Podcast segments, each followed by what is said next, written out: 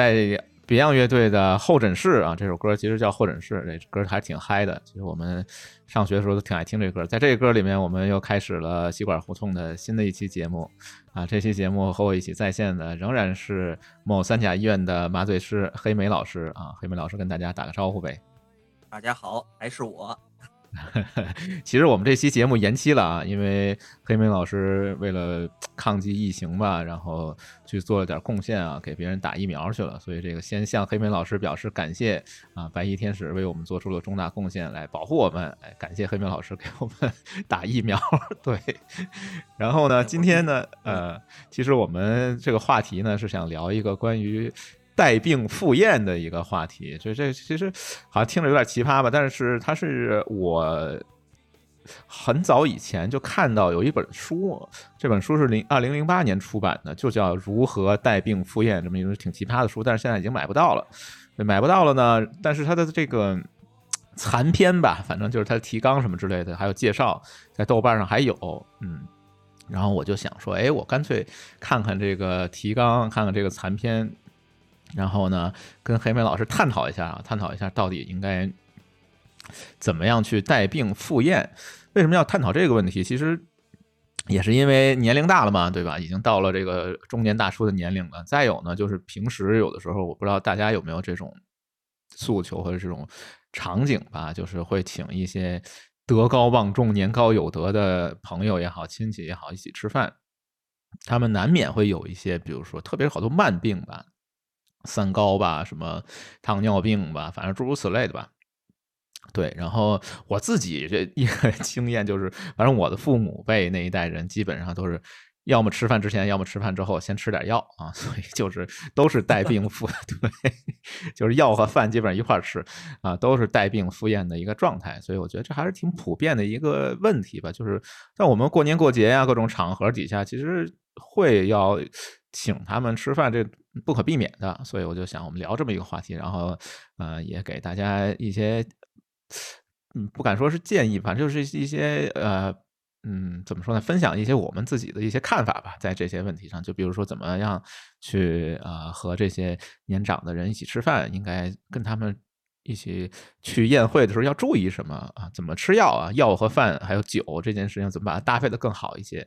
那今天就想聊聊这个话题。但是在聊这个话题开始之前呢，其实我们是想说先先先辨析一下概念嘛，就关于这个赴宴的宴的问题啊，就是其实我们。日常当中经常说的就有两个词语吧，一个是三个词语，对，一个是宴，就是宴会的宴，banquet 啊，英语说好像应该是 banquet，还有一个我们中文特有的，我没想起想到英文应该怎么说，就是局，饭局，对，这种可能跟宴还有一点点的区别。然后最后一个就是饭啊，就是这个最简单。然后这里面我觉得黑黑老师好像在这方面哎比较有经验，然后 去过不少局。呃，那些都是教训啊，没有什么经验。对，反正去的局肯定比我多啊，讲讲呗。啊，其实刚刚吴宓跟我就是谈这个话题的时候呢，我想我是不是先审一下题啊？带病赴宴，我想到了呢，可能是两个因素啊，一个就是呢，就是就是字面上的，我觉得是就医学的因素啊，像吴宓老师刚才说的啊，怎什么样的这个宴会，如果有什么病啊，最好不去啊，或者来讲去了怎么样保养自己的身体。另外一个角度呢就是社会学的这个因素，我想的呢就是刚才吴宓起的这个头啊，这三个字的这个辨析啊，其实我辨析的也不是特别好。嗯，这个呃宴呢，我想的是啊，可能偏正式啊或者商务一点。有一句话啊，这个呃摘抄了一句话，叫这种宴呀，相当于什么？就是菜再热也觉得是凉菜。啊，是吗？你每次去都是这种吗？呃，我基本都是这种，因为我这个吃凉菜也只能是这样的。真的？哎呀，真的。哎呀，哎哎，还有一个呢，就是刚才说的这个局啊，局呢，我觉得确实是就比这个宴呢，呃，另外一个含义呢，可能就真的是不在于吃啊，可能不在于吃本身啊啊，我觉得就是在于作，就是在于作。来举个例子吧，举个例子吧，感觉这里面有故事，讲个。饭局大家都是带着各种各样的目的嘛，啊，对吧？对，嗯，对，肯定是，呃，尽管不像宴那么正式、那么商务，但是来讲呢，基本来讲，大家都是会有带着一些想法去来的，啊，这样呢，有目的，在有了这些想法呢，可能目的就不光在于吃了，这样呢，可能对于一顿饭来讲呢，就含中间的加盖的这种内涵呢，可能就多了一点。明白，比如说找你看病的，是不是经常给你做个局？哎，是吧？我觉得，我觉得你这个话就给我做了一个局，还真不是 啊，不是吗？啊，看病的不能这样啊，就是就是朋友，就朋友之间啊，是就是看病，咱们该该挂号挂号啊，不能是啊，吃这吃了个饭就不用挂号了。哦，明白了。不是啊，做手术的呀，做手术不得先请医生吃饭吗？对不对啊？不请医生吃饭。现在现在可不能有这样的规矩了。哦，现在是吗？啊。了，这个国家对于这个这个反商业贿赂，这这个包括这个呃，刚刚刚刚我们叫什么呀？叫以前叫九不准啊，其中有一个呢就是哎，呃，红包回扣肯定不许啊，然后也不许这是参加这个就是病人这个 不能叫设的局啊，不能 病人这种因为这种做手术啊或者发生这种医医医患关系啊，这这种吃饭呀，这肯定是不允许的。现在叫九项准则啊，现在叫九项九项准则。哎呀，可以可以，认真遵守啊，认真遵守。啊，对对，不能有太多的局，所以餐饮业受到了重大打击，就是因为没局了。不，但我自己觉得，就是我每次去吃宴，或者是虽然我没什么人给我做局吧，但是我觉得这个宴也也有偶尔会去吧，像什么年会啊什么，我就发现一个特点，确实是就是菜基本都是凉的。为什么会是凉呢？就是。呃，因为它后厨要同时出那么多菜，所以呢，它基本都是预成熟过了，都都可能都，我说的比较夸张一些，可能都是有可能是前一天已经做好的。啊，然后 你们来了以后给你端上来，就是这样的，就是不会有那种用我们有一些人有一路美食家，就是这些比较偏民间的美食家们最看重的东西，叫做那个锅气或者是镬气，就那字儿还挺难写的啊，一个金字旁右边一个挺复杂一个那反正那个字儿叫念锅或者镬吧，就锅气，就基本上你看宴上的菜基本上没锅气，端上来以后都已经不冒热气了。这个就就跟黑莓老师一起啊有同样的感受，就是说呃。吃宴的时候就容易遇到，就是感觉在一直在吃凉菜，对，全是凉的。还有一个，我觉得 尽管是比如上来是热菜啊，比如这个热菜菜也炒的不错啊，这个说焗龙虾一个很很好的菜，尽管是很热，是，但是吃到心里呢，我觉得也是凉菜，因为什么？心里凉哦，是吗？拔凉拔凉的了。呃，就是就是给我的一个感觉吧，就是只要一牵扯到宴吧，心里面就唯一的就是能让我想到的一个形容心理的一个词汇，就是忐忑啊。哦。啊，我我我是有这样这这样的想法，所以呢，就像刚才咱们俩聊的那个，那第三个呢就会比较比较放松，就是饭啊，比如咱们俩之间吃的肯定不能叫宴，也不能叫局，嗯，我觉得就是吃顿饭，哎，不不，我觉得俩是肯定是局，我肯定给你做个局，啊，肯肯定是做局，我先拿 个小本记下来。好的好的。其实我就想起来这个呃享乐主义吧，其实这个词现在有点贬义啊，但是以前的时候，呃，就是这个伊壁鸠鲁主义最早它原始的意思里面就是讲到过，就提到过，就是说如果说没有朋友的陪伴啊，吃饭就跟。在伊壁鸠鲁原话，他说就跟狼吃它的猎物是没有任何区别的，就是呃吃什么并不重要，跟什么一人一起吃是非常重要的，就是跟你有道理，哎，这个话说的真是，嗯，对，跟你聊得来的朋友，哎，一起吃饭就非常放松，这种才能叫做饭啊。在伊壁鸠鲁的观念里面，什么样这样东西叫做享乐？不是你吃多。山珍海味，多么高档的宴席，不是的，而是是你是不是跟自己非常喜欢的朋友一起吃，这个是特别，这个才叫享乐。就是享乐的第一点是陪伴，这是伊壁鸠鲁的观点啊，跟大家分享一下。就是伊壁鸠鲁这个词，Epicurus，就是他后来发展，就是享乐主义在英文里边就用伊壁鸠鲁的名字来命名的。对，所以全世界最会享受的人可能就是伊壁鸠鲁。对。啊，然后因为鸠鲁给我们享乐提供了一个指南啊，就是说要和自己喜欢的人啊，自己聊得来的人一起吃饭，哎，这个特别重要。对，然后我们就反正就是宴会、饭局还有吃饭啊，这三个概念吧，我们就稍微 辨析一下。然后其实我们就忽然想起来，这个你刚才聊的时候就想起来好多名宴，我们都没去过啊，就查了查历史书。对，历史名宴，然后有一个叫千叟宴，应该是清朝的一个。呃，一个宴席，对，然后这个黑莓老师好像对这个比较了解，比较感兴趣，不知道为什么，为什么你会对这个感兴趣？我还很奇怪。其实还是，嗯，其实也是那天偶然间就是在网络当中看到了一个，我说，哎，这个东西可能离咱们的这个话题还真的比较近。后来啊，近吗？清朝的？我就还是 啊，好吧，好吧，你是不是穿越过来的？觉得还挺近的。啊，是吧？我是穿越回去的，实际上哦穿越回去吃了一顿，然后觉得没什么劲，又回来是吧？好吧，主要我是穿越回去，我可能活不到这个能吃千叟宴的年龄。啊，对对，这个千叟宴，哎，稍微介绍一下啊，好像是哪一年？是康熙为了六十大寿是吧？是庆祝他六十大寿，六十大寿这么一个会议办了这么一个宴会，对，请了一千多人啊，一千个老叟。都是带病赴宴，对，就是以前历史上最大一次、最大规模的带病赴宴被我们找到了啊，就是清朝的时候这个千叟宴啊，一千多个病人也不知道都吃了什么，但是这个好像史书上还真记载了一下，就吃吃的好像有火锅，这个也是在后期看的时候啊，他所说的是这个宴席，咱们说这个宴席包括什么啊？说的有有两个火锅啊，两个嗯火锅，一个是这猪肉片儿一盘儿啊，嗯。羊肉片儿呃羊肉片儿一盘儿，然后呢菜呢，哎有呃鹿尾烧鹿肉啊，荤菜四盘儿，嗯呃蒸食寿衣一盘儿，炉石寿衣一盘儿，特别嗯标了啊，乌木金两只。嗯嗯，哎呀，我当时就想这是什么东西？我想着是不嗯是刚开始我想是不是一个补品啊？啊乌木金像鹿筋呀什么的，后来我就查，嗯真的网上的消息还真是不多，检索不到。后来有一嗯个很不是很正式的一个版本，说这个乌木金是嗯筷子的意思 是啊，是啊，是有可能，有可能。我我觉得为什么觉得有可能，就是以前不是以前吧，其实现在也是，就有一批美食家们，他们可能特别看重这种东西，就是看重呃用的器具，然后还得讲个故事，比如说。六十年陈放什么什么什么东，五十年陈放陈皮，什么什么什么元青花儿，什么什么什么盖碗儿，什么反正就是他对于器具，对于使用的器具，他觉得也是很重要的一个方面。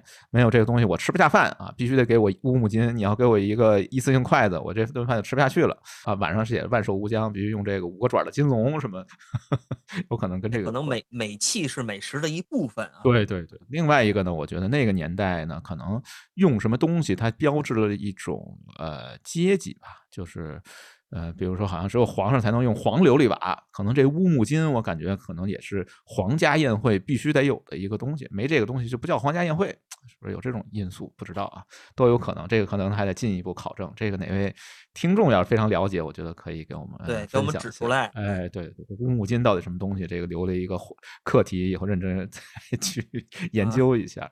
后面好像这个宴席里面，我感觉还有很大的一个很部分就是喝酒啊，我感觉我们国家人喝酒这件事儿。好像已经由来已久了，传承了很多年吧。嗯、一堆一千多个七十多岁的老头儿一块儿喝酒，我天，这场面也挺夸张的吧？然后呢，我觉得这这个宴席其实还挺油腻的啊，就包括他吃的主食，我都很震惊，叫什么肉丝烫饭，反正每一道菜都有肉啊，没肉的几乎没有，就是蔬菜很少。这个宴席我就觉得不健康事实上也不健康。事实上，因为咱们就开始说结果了。啊。结果啊对对对，这个千叟宴呀、这个这个嗯结结束以后啊，那、老人们的结果都不是特别好啊。考证下来的文字呢，所说的是原话呢是不断有坏消息传出，哦，呃 你看哎看，真的就是吃的不行呗。就是很就是哎哎很多老人呢，就是因为这路途比较，咱们说就比较遥远，他可能嗯不、不能从从就是北京嘛，叫叫北京啊，啊不能从嗯北京直接回到他自己的家乡，那中间可嗯。能住了旅店呀、或者什么，嗯嗯，到了以后可能就一病不起了，甚至来讲在就死死死在旅店了。哎呀，另外来讲呢，再嗯。哎，如果再把这个时间跨度呢，再跨的长一点全国各地都不断的有坏消息传来。参加过千叟宴的老人在回家之后不久，嗯。也都生了重病，相继而亡。哎，这本来是一个这样就会让这个皇帝们，我我我自己觉得会变得很没有面子，是吧？啊，参加了嗯自己的这这么大的很盛、嗯很很很盛大的这么一个宴席以后，怎么结果还不是特别好啊？甚至来讲啊，皇帝都要给那些老人去敬酒啊，以嗯示这个皇恩浩荡。嗯嗯，哎然后呢，原因在哪儿？哎，就是因为没有我们这这些知识嘛，就是没有这个带病赴宴的这个知识，哎 哎，所以说我们如果要穿越回去啊，如果我我跟黑莓老师要是穿越回清朝，我估计能挽救不少老头的生命啊，我感觉还挺有信心的，给他们传播一下，好好普及一下这个怎么带病赴宴啊，真的不能吃这么多肉吧？我觉得这个猪肉片儿啊，什么羊肉片儿啊，什么鹿筋啊，什么鹿尾啊，我觉得这种真的，哎呀，太夸张了，太夸张。所以说带病赴宴其实是一个技术活啊，就看怎么能够吃得好，而且还能全身而退，还能活得下来，哎，这也很难。我们就可以认真聊一下，看看怎么样来去能够从宴会上全身而退啊。其实有危险的、有风险的不止鸿门宴，就比如说千叟宴啊，去了你也不一定能活着回来。其实还有一个，就是除了这个千叟宴以外吧，还有一个好像是挺老的一部电影啊，叫《夜宴》。哎，我觉得这个也可以稍微的聊一聊。其实他也讲了一个宴会啊，但是是呢，这个其实这电影我没看过，虽然很有名，我没看过。对，不知道黑妹老师看没看过啊？这个电影看过两遍，我是在之前呢，这个电影是零六年上映的，冯小刚呃导演的一部电影，零六年我看过一遍啊。嗯嗯。然后呢，呃，最近呢，就是咱们为了就是准备跟那个这个吴宓的这个这个。这咱们这个话题吧，我又看了一遍，我觉得挺有意思的，我也觉得这觉得还是很很贴近啊。又看了一遍，讲讲。当时呢，看了看完电影以后呢，还是就是例行公事嘛，豆瓣了一下啊，豆瓣了一下，发现这个电影呢评价并不高啊，评分可能五点几分。嗯。但是来讲呢，评论了呢还是呈现一个两极分化的。两极分化。如果是哎两极分化的，呃，早期的评论呢，就是零六年到零八年的这个评论呢，其实来讲都比较低啊，基本都是打的可能不太及格的这么一个分数。嗯嗯。觉得当年呢。我想，呃，当年可能四呃三个大师拍的电影吧，拍的古装戏可能都栽了啊。这大概零六年前后，我记不太清楚了。经常做比较啊，三个电影，一个是这个电影冯小刚的《夜宴》，还有一个呢是陈凯歌先生的《无极》啊，还有一个是张艺谋的《满城尽带黄金甲》。对对对，不谋而合，这三个电影基本都是前后上映的，可能评价都不是特别的高。嗯嗯，甚至来讲呢，好多说咱们这些国产的这个导演，导演这些大师们呢，全都栽在了这个古装上，啊。但是呢，另外一个角度呢，就是现在人们在重新看这部电影呢，觉得嗯。拍的还不错。啊，是审美降低了吗？拍 的哎，对，现在来讲可能拍的不错，因为确实本身从电影的制作来讲呢，呃，无论是演演员演员阵容啊，还是这种都是蛮强大的，包括葛优啊、章子怡、吴彦祖、周迅啊。等等等等，包括你看。所有的电影一呃，电影的音乐制作是谭盾，谭盾先生，然后视觉是叶锦添，然后武术指导是袁和平。哦，确实是顶流了，这属于顶配大师。对，顶 配啊，就是反过来看呢，嗯，呃，觉得还不错。呃，总体来讲呢，就是 我也是借用其中的一句话来来说这个，就总结这部电影，其实就是《夜宴》的背后，通篇说的都是欲望。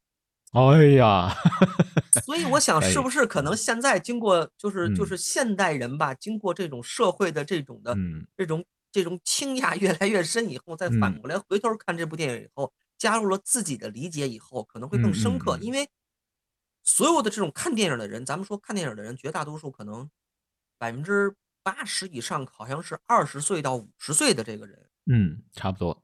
嗯啊，是这样。那那。伴随着这样人的这个成长啊，或者来讲，哎，可能会有对于这电影可能会这种社会性的这个理解，会随着年龄的变化，可能会产生一些不同的看法。明白，就就是原来我们呢给他差评，是因为我没看懂，然后等成长了以后，发现，哎呦，突然一下明白了，这部虽然说是好像专坑大师的电影，但是其实内部讲了很多我能引起大家共鸣的内容啊，所以说就分数一下就上去了。哎，就有一个小的疑问吧，就是去参加这个夜宴的人，最后是都活着回来了吗？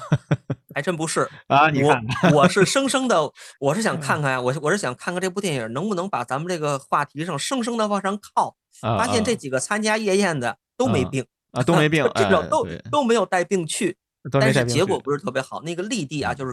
葛优演的那个丽帝，最后是饮毒酒而死。嘿，你看看，唯一的就是能生生的往上靠的，只有这一点。哎呀，你看看，所以我就说嘛，这个有危险的不止鸿门宴啊，这个死在宴会上，这并不是一个特别罕见的事情。其实，在历史上出现过无数无数次吧。然后这部分我们也认真研究了一下。其实我们做这期节目还是很有内容的啊，我觉得。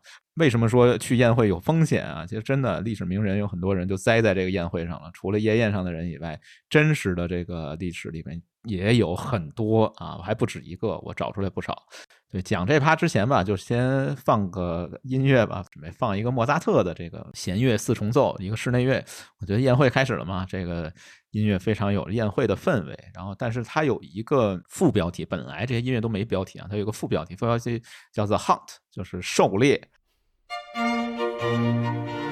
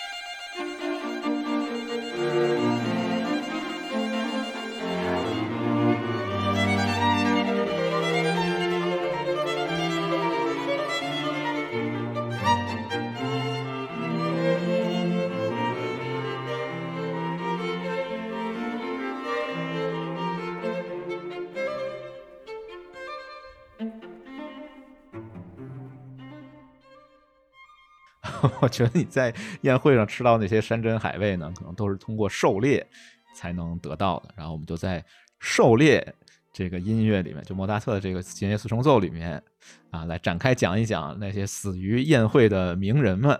很贴切，哎，对对，死于宴会名人嘛，我从我想想啊，从。国外开始说吧，啊，先说国外的吧。有一个是英国的，这英国的这个呢，这个人呢，十二世纪，对，就一一几几年，一一三几年的时候，然后老王去世了，这个亨利一世去世了，然后去世了以后呢，他有一个外甥。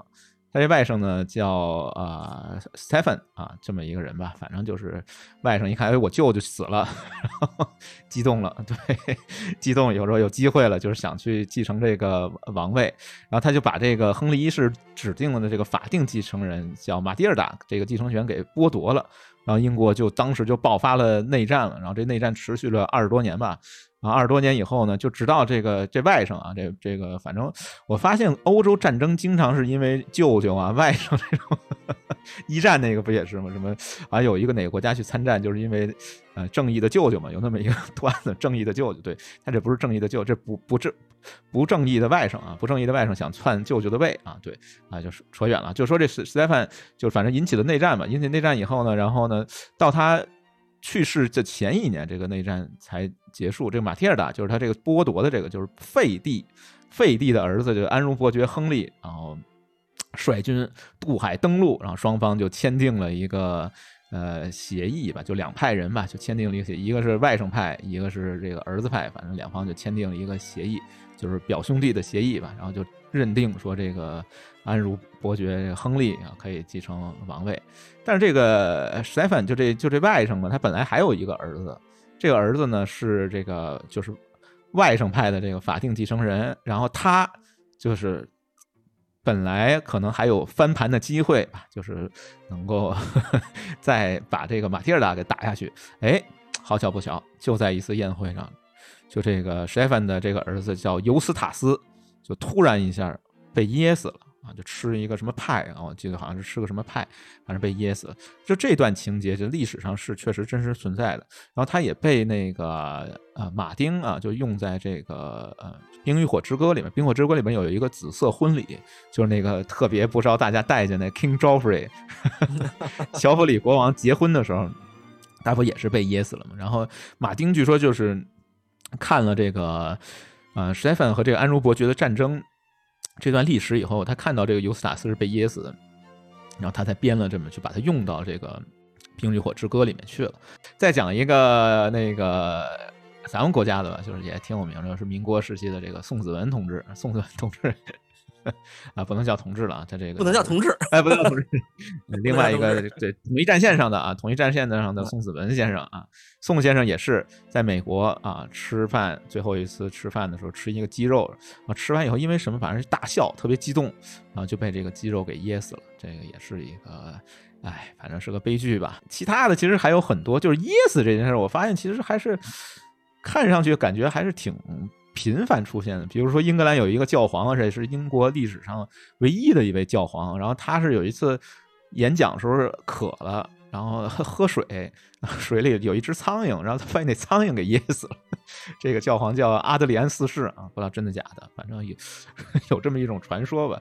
还有一个呢是这个亚拉冈吧，就阿拉贡的马丁啊，阿拉贡的马丁呢也是乐极生悲，就吃饭的时候大笑不止，然后呢把这个桌子推翻了，都他笑的太 笑都不行了，然后很不幸啊，也是噎死了，在一次国宴上面。然后其他除了他们以外呢，就是真正就生病了。比如说我们国家这个唐朝的大诗人孟浩然，据说孟浩然这史书上写的啊，这这八个字我都记不下来，我都写下来了。对，八个字叫“浪情艳血，时仙急动”，什么意思呢？浪情艳血，对，就是说很浪啊。孟浩然没想到是一个很浪的人。艳血就是经常在宴会上，可能就是嬉笑打闹吧，我理解可能是这个意思，就是在宴会上特别。呃，玩的特很很嗨啊，可能是那种轰趴一类的吧，我理解，我想象应该是这样的。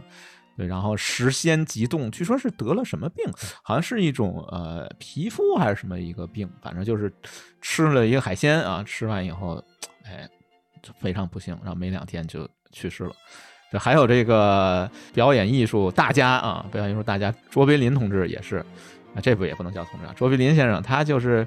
喝酒啊，然后有一次宴会喝酒，喝喝多了，太嗨了，睡不着，睡不着怎么办呢？那个年代的人好像对安眠药这件事情好像并没有特别多的禁忌，就是觉得吃安眠药很正常，然后他就吃了几片，结果一下吃多了，最后卓别林先生就是这样啊离开了我们一代喜剧的巨匠，也是。在一次宴会之后离开了我们，哎，所以诗人啊，这个喜剧表演艺术家都是这样，在宴会之后离开了我们。所以说，带病赴宴是一个很严肃的问题，很重要的问题，涉及生死。哎，对对对，这个有多少的名人都是因为宴会上不注意啊？孟浩然大诗人，什么卓别林这种，都是宴会之后或者宴会上不注意。哎，不行离开了我们，哎，所以我觉得我们有必要把这些知识好好总结一下，展开一下。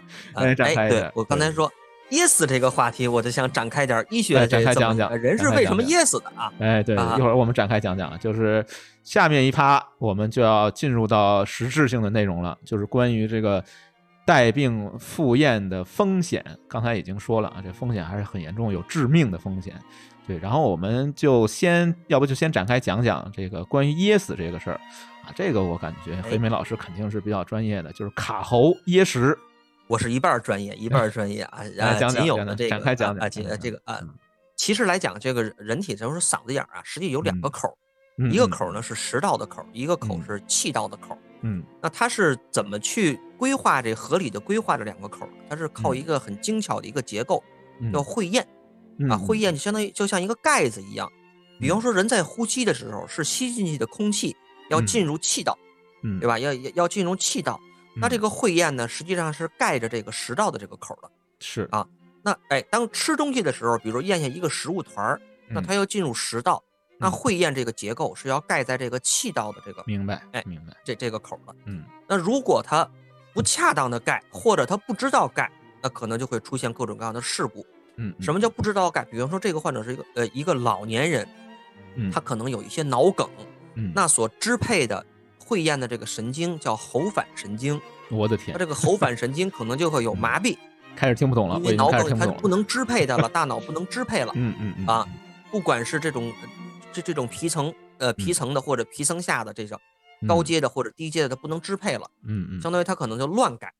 比如当你咽的时候，哎，当可能你哎你你咽的是为什么老年人容易呛水，嗯，或者吃东西的时候容易呛容易噎，哎，就是因为他老了，可能有脑梗啊，或者有轻度的这个脑出血啊，造成这个会咽功能的不佳。所以说张大民他妈就是老寒冰，是不是就是因为会咽功能不行？有这 关系？张大民他妈是心里着急。哦，好不好？你继续讲，继续说，我就问一下。呃，还有一种情况。是的，比如说我我大脑功能没什么问题，但是我处于另外的一种状态，比方说大笑，哦，那我比如我经常笑的时候，那那可能有肺里面啊或者一些气气息呀，就会不断的冲冲那个那个冲那个会院这个结构，这个时候呢，慧苑呢肯定就相对来讲，它是想合理的规划自己的行动，但是被这个大笑啊或者一些情绪激动啊所掩盖了，所以还是会造成了这种啊这种像卡喉啊噎食这这这种情况。嗯嗯。呃，这里面呢有一个医学的一个词汇叫误吸，误吸就是错误的吸入。就刚才我们说的这个阿拉贡的马丁，他好像就是在宴会上大笑。然后把自己给噎死了啊！对，然后把这饭桌都打翻了。但是另外一个人就不一样了，这个教皇阿德里安他为什么被一个苍蝇噎死了？就是喝水的时候苍蝇居然能把他 噎住了，我觉得也挺神奇。可能他就是这个太恶心了。可能就是他这个会宴是不是当时已经有问题了？不知道，这个我们得穿越回去好好研究一下这个 阿德里安到底是怎么回事。OK，那怎么办呢？就是我比如说我出现这个，无论是气道被卡住还是食道被卡住，对，怎么救？其实这个海姆立克急救法呢，应该是现在一个算是一个医学上的一个网红啊，不管是各种的视频的这种场景啊，还有国内国外的，还有一些文字上的场景啊，都屡见不鲜。其实就是靠冲击腹部的这个方法，让那个食物团通过这种腹压的这种变化造成的气压的这个变化冲出去，啊，就是哎冲出去。但是呢，需要注注意的是呢，比如很胖的或者是孕妇啊或者小孩呢，这种腹部的冲击手法呢，可能就不太适合。哦，特别胖的患者没什么太大用，对吧？肚子都是脂肪，哎，冲不动。对，你的力量都被脂肪弹回去了啊啊，效果不佳。那婴婴儿呢，跟孕妇呢，不用说了，可能容易造成这种负损伤。所以我得先练练武术，这个劲道发多少内力，哎，这很重要。降龙十八掌啊，什么什么之类的，反正是不是得先练练武术，才能把这个海姆立克急救法啊掌握好啊？这个手法到底是什么样？就是用手掌去冲击腹部就可以了，是吧？对，手掌去冲击腹部，其实就是靠这个人体就是自身的这个气流嘛。把那个所谓这个异物呢，给它喷出来，哦，就好。然后除了噎以外，我觉得就是这个食物本身带来的风险。就刚才，比如我们也提到了，这孟浩然，孟浩然先生就是吃了一种所谓发物。发物这个东西，好像在我们中国文化里面是特别经常被提到的，就是哎，你不能吃发物，不能吃发物，什么什么。这具体什么是发物？这件事情其实我也没有特别多的正确观念啊，我自己查了一些资料吧，反正都是一些中医上的一些资料，但是呢，中医这件事情呢，可能又有点争议吧。但是我先说说，就是说我查到资料里边，比如《本草纲目》里边就讲说，这个羊肉啊属于大热，什么热病及天行病，什么这些东西就是不能吃羊肉，因为羊肉会发热致危啊，都能致危。但是我从我这个呵 呵科学的理解来说，羊肉不是就是一坨蛋白质吗？怎么有这么大的这个效用啊？不知道。还有说这个后边就更神奇，有一本书叫《随西居饮食谱》，《随息饮食谱》里边就说说这个鹅冻风发疮，说鸡呢多食生热。啊，冻风说猪肉是多食助湿热，说杨梅也是发物，荠菜什么胡椒，反正一大堆吧，什么黑大豆全都是发物，会什么发热、发疮、发毒、冻风、助湿、生痰、动气。哎呀，我听起来我觉得挺夸张的，不知道黑莓老师怎么看待发物这件事情？嗯嗯。哎呀，发物，我个人理解的发物呢，可能最常见的就是中医所讲的发物呢，可能就是一些海鲜类的这个东西。那对照于这个西医，我觉得为什么就叫发物或者不宜多吃呢？我个人理解就是这些东西其实按照划分来讲，算一体动物蛋白。这种一体动物蛋白对于这个人来讲，就是过敏的概率可能就会高一点。比如，其实海鲜过敏还是挺多的。嗯，那为什么叫发？我也在想，为什么叫采取这个词儿叫发物？那我想，过敏有一个重要的一个表现，一个体征啊，是不是就是就是皮肤上长一些风团啊，有点肿的那个意思？是不是取了这个意思？有可能，叫一些发物。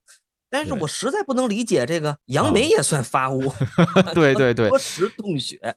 对，多食冻血这个我就完全不理解了。还有什么芥菜？芥菜说是发风动气。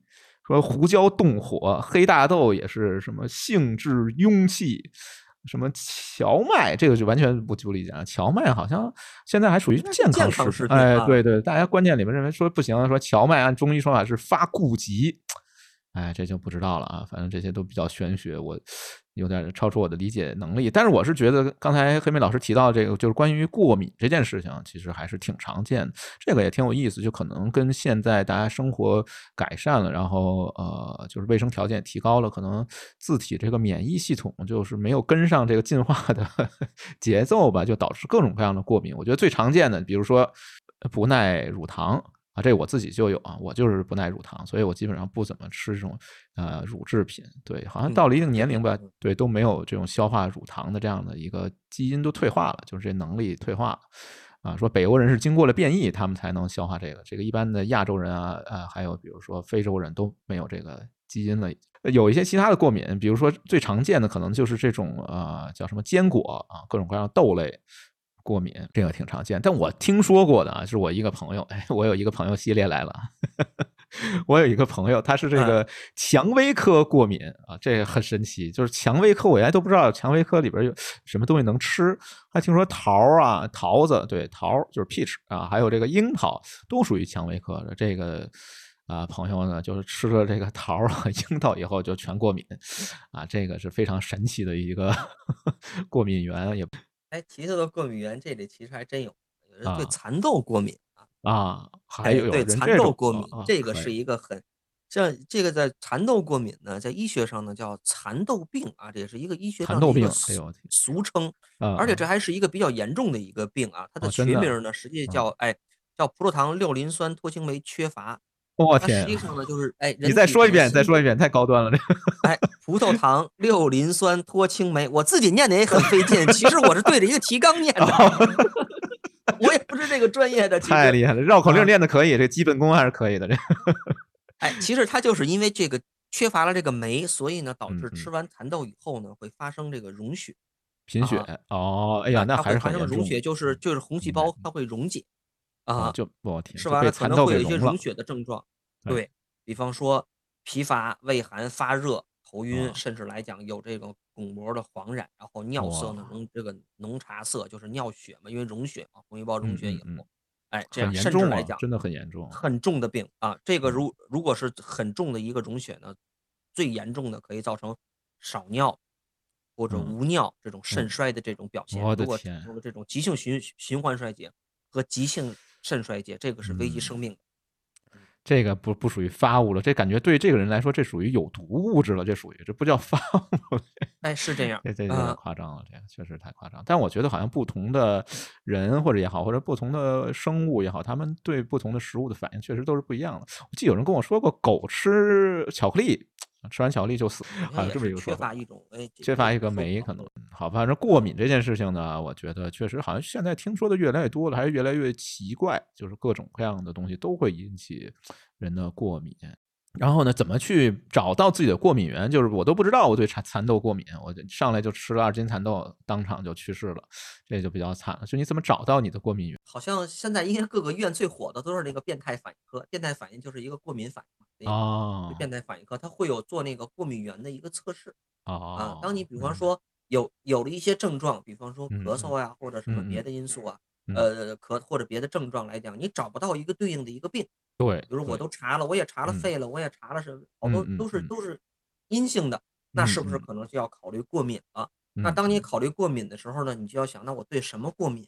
嗯其实来讲，医院呢会有这样的，就是提供这样的这种医学帮助，嗯啊，叫变态反应科，要叫过哦敏原测试，明白可能分成好几类，十类的、二十类的什么，就是哇天给你做一些过敏源的测试，看看到底哦你对什么东西过敏。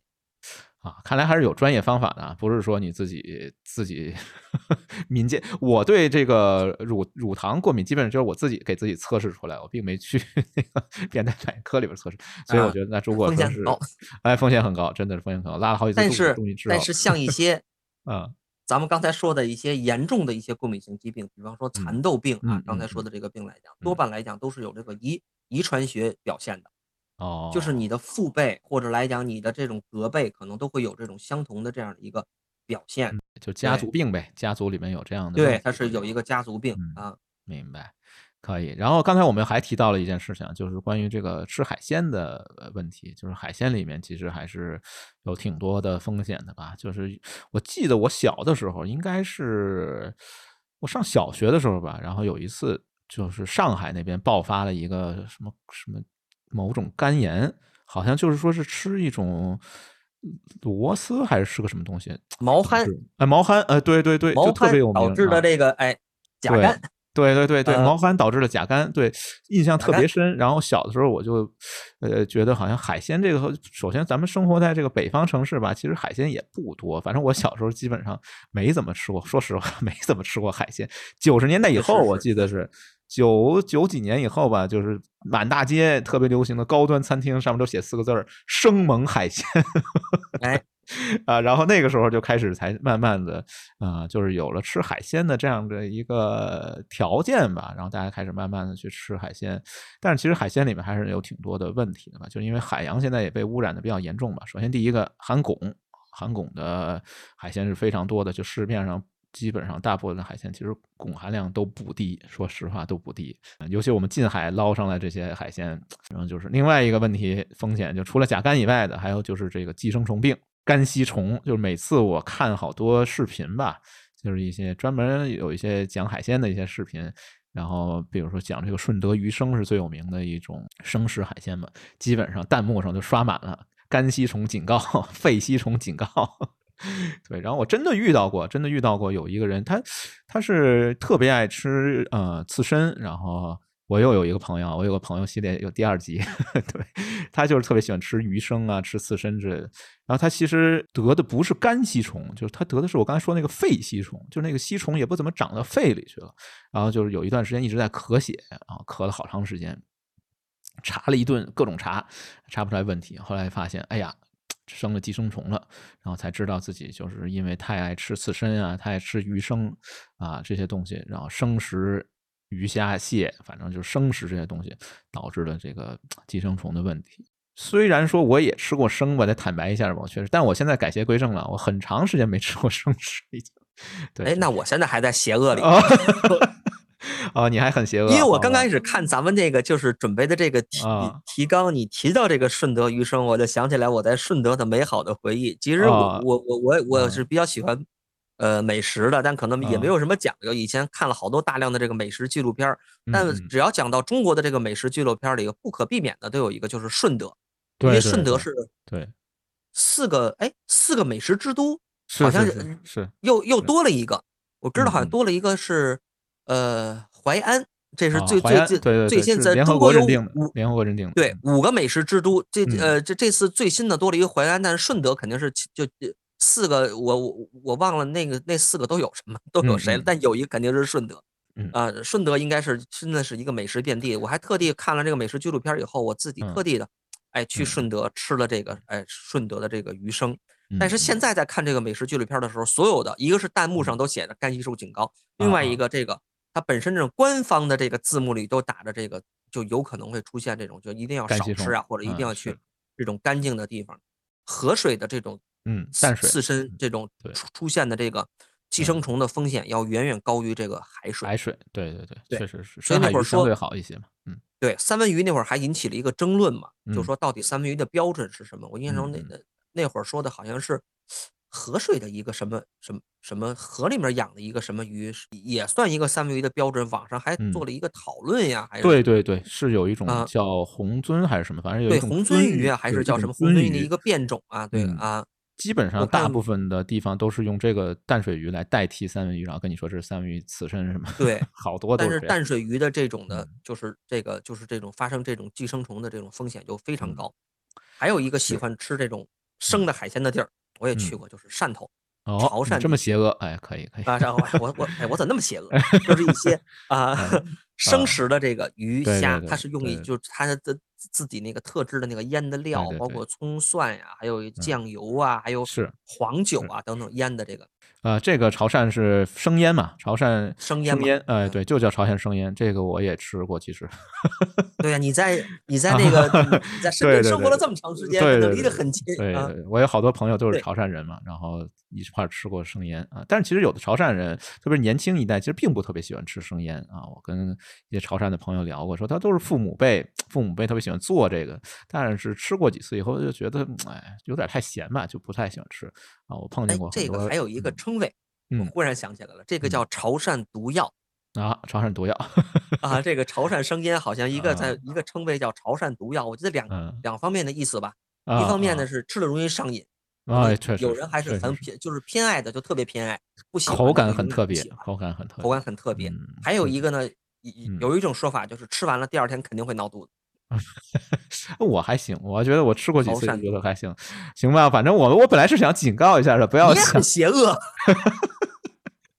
我本来想警告一下大家的，不要轻易尝试生食啊！真的是这个非常认真严肃的说啊，不要轻易尝试生食，尤其你不知道它的来源的情况下，确实不要轻易尝试。嗯，对，要找一些啊，多花钱嘛，对吧？多点花点钱，然后找一些比较靠谱的一些吃鱼生的地方，或者是吃吃生腌的地方啊。但是现在靠谱的地方也非常少了，好吧？然后 这一趴就过去了，太邪恶了。这邪恶一趴过去以后，其实我是想说，还有一部分。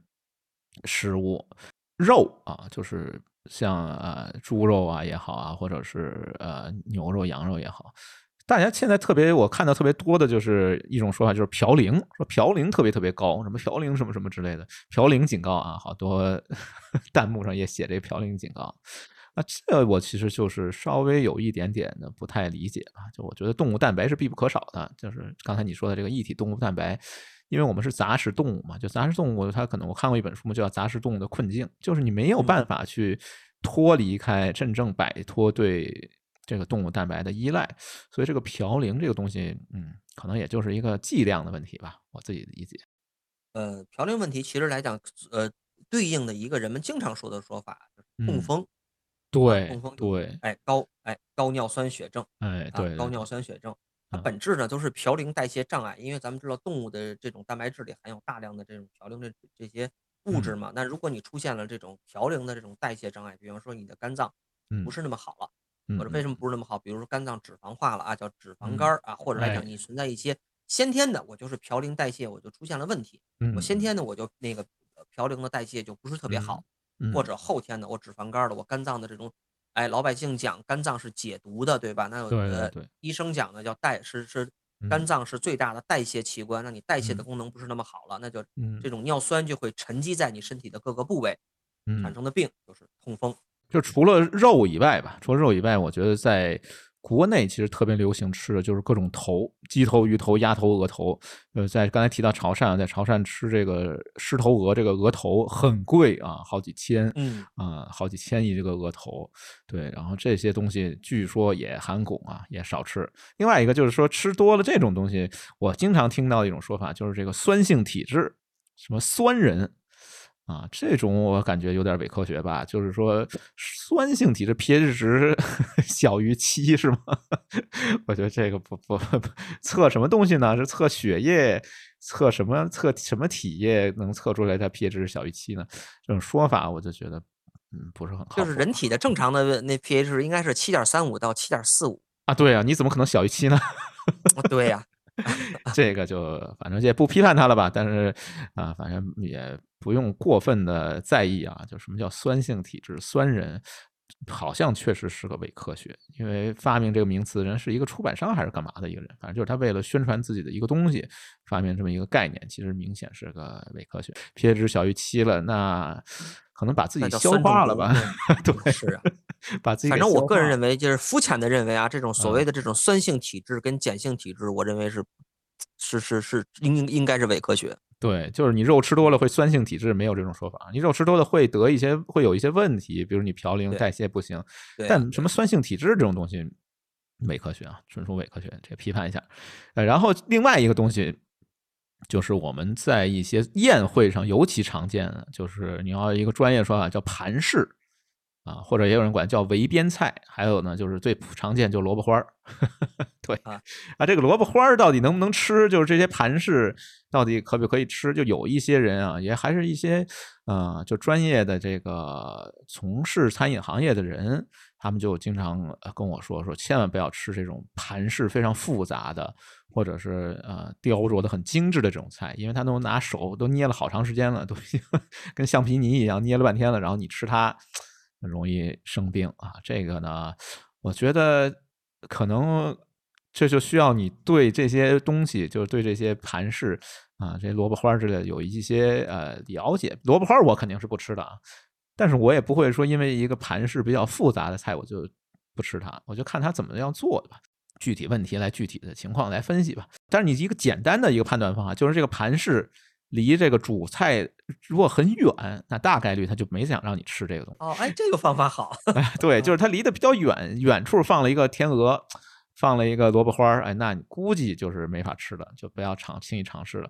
如果它和它放在一起，比如放在这个菜上面，就是经常有，比如放几根什么很贵的一些，比如像什么藏红花之类的，他给你点几根啊，或者是其他的一些东西，我觉得这些都没问题，都是可以吃的。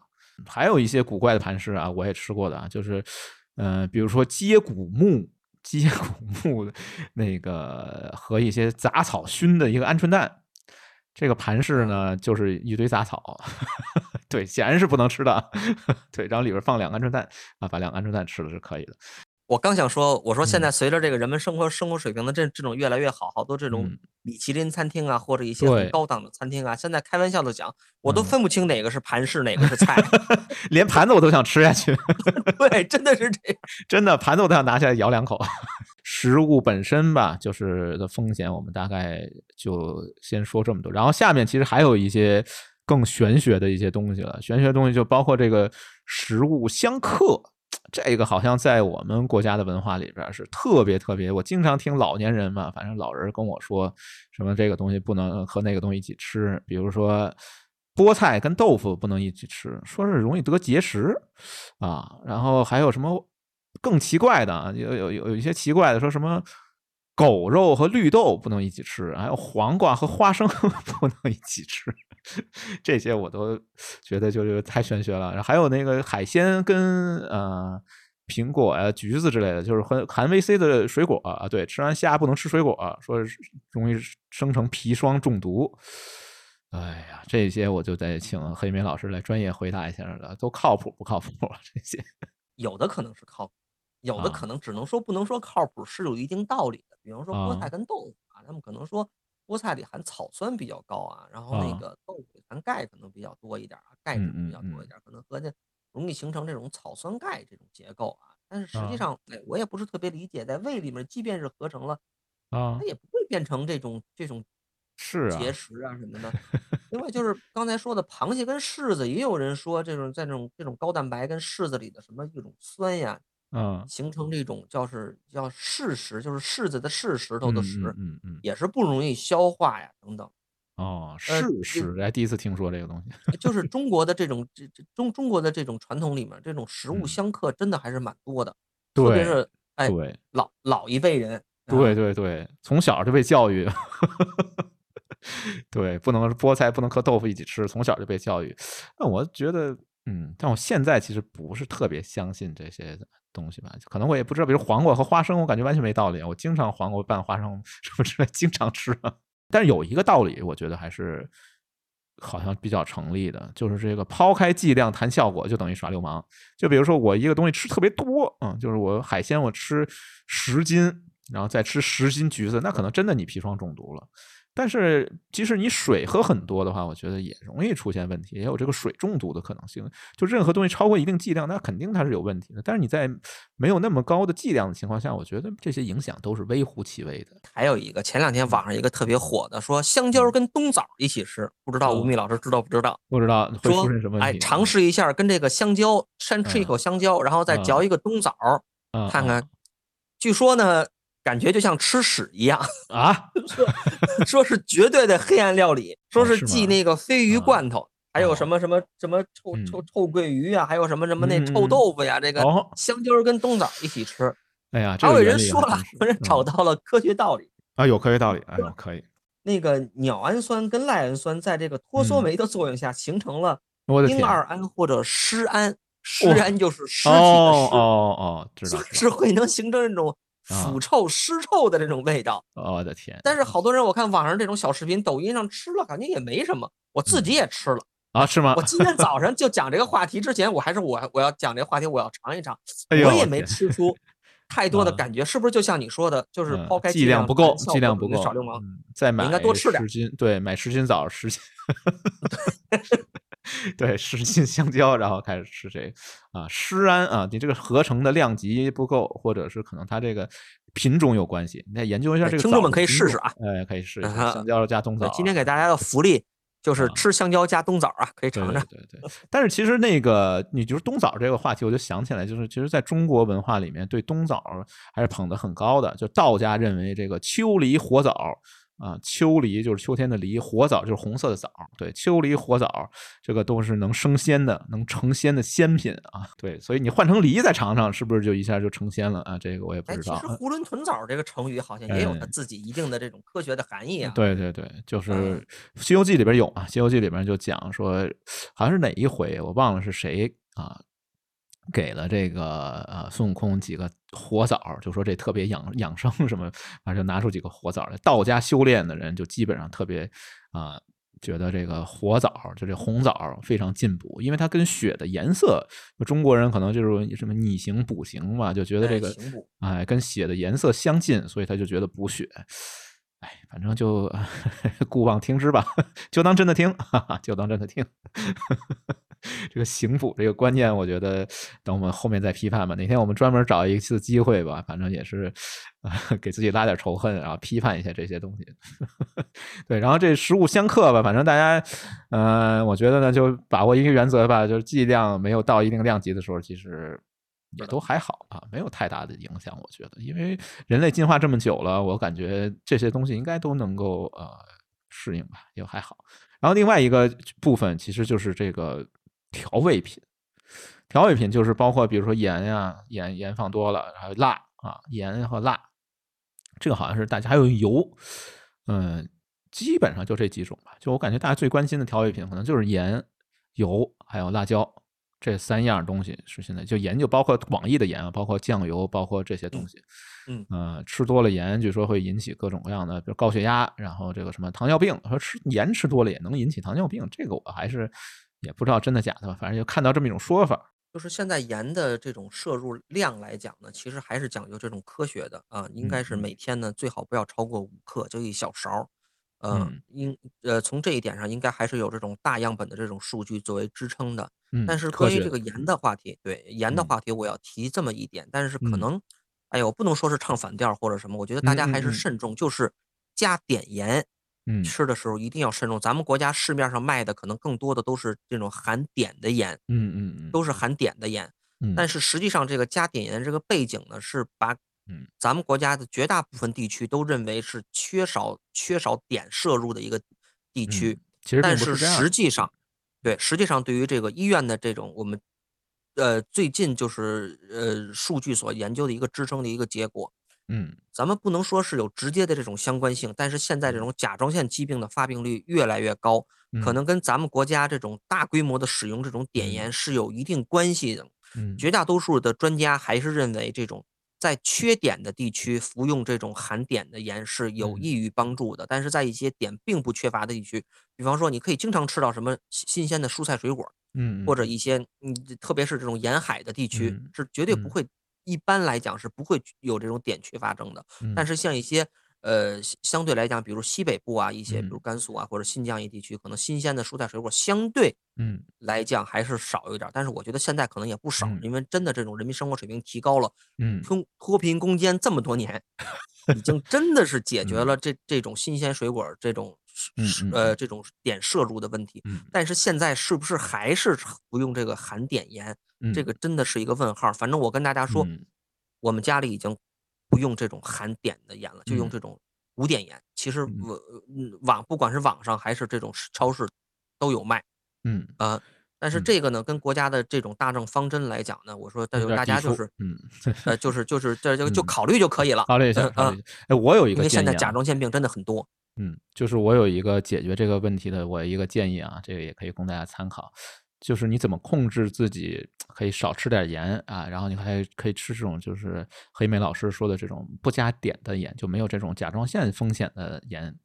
哎呀，其实呢，盐这个方向上你往前延伸，有很多高档货啊，有很多，比如说什么喜马拉雅盐，有什么玫瑰盐，特别贵啊。就每次我吃一些高档饭局啊，被人做局 吃一些高档饭局，吃那个高级牛扒。它一般都是给一小小片或者一小瓶这种特别高级的盐啊，然后其实也吃不出来太多的 味道上差别吧，但是就觉得很高端啊，就是所以呢，你可以呢多花钱啊，重金买入这种高档的盐，然后呢每天吃这个，你就舍不得多搁嘛，因为你也没有 对，这样量也控制住了，然后里边肯定也没加碘嘛，因为它都是什么。有什么喜马拉雅的盐盐，还有什么各种某种某个海域的什么什么盐，说这特别高级，所以呢，你买点高级盐，哎，这样你像两全其美，哎，都解决了。对，这是给大家一个建议啊。除了 剁手的后果不负责以外啊，别的我觉得还是挺好的。完美解决方案就是多买这种高级盐，在盐这个象限上，你把它这个消费水平给它拉上去，哎，这个量级肯定就下去了。盐。盐是百味之首嘛？哎，对对对，多投资啊，多花钱，这样你就舍不得多吃了。然后呢，既避免了什么高血压呀、糖尿病，同时呢，你也可以尝各种各样的不同的盐。确实是有的很好看啊，有的颜色非常好看。虽然说可能味道你尝不出来太多区别，但是颜色很好看。像那个喜马拉雅的那个什么盐，那颜色有各种各样的七彩的，还有那种比如玫瑰盐，它是那种。啊，就是粉红色的啊，非常少女心的粉红色的盐。对，哎，我怕家里都换成这个喜马拉雅盐或者玫瑰盐以后，变成了盐摄入不足了，舍不得割，实在 是舍不得割。对对对，也有可能到另外一个极端了啊！对，太舍不得割，每次割一小片一小片，对对，然后就变成了白毛女。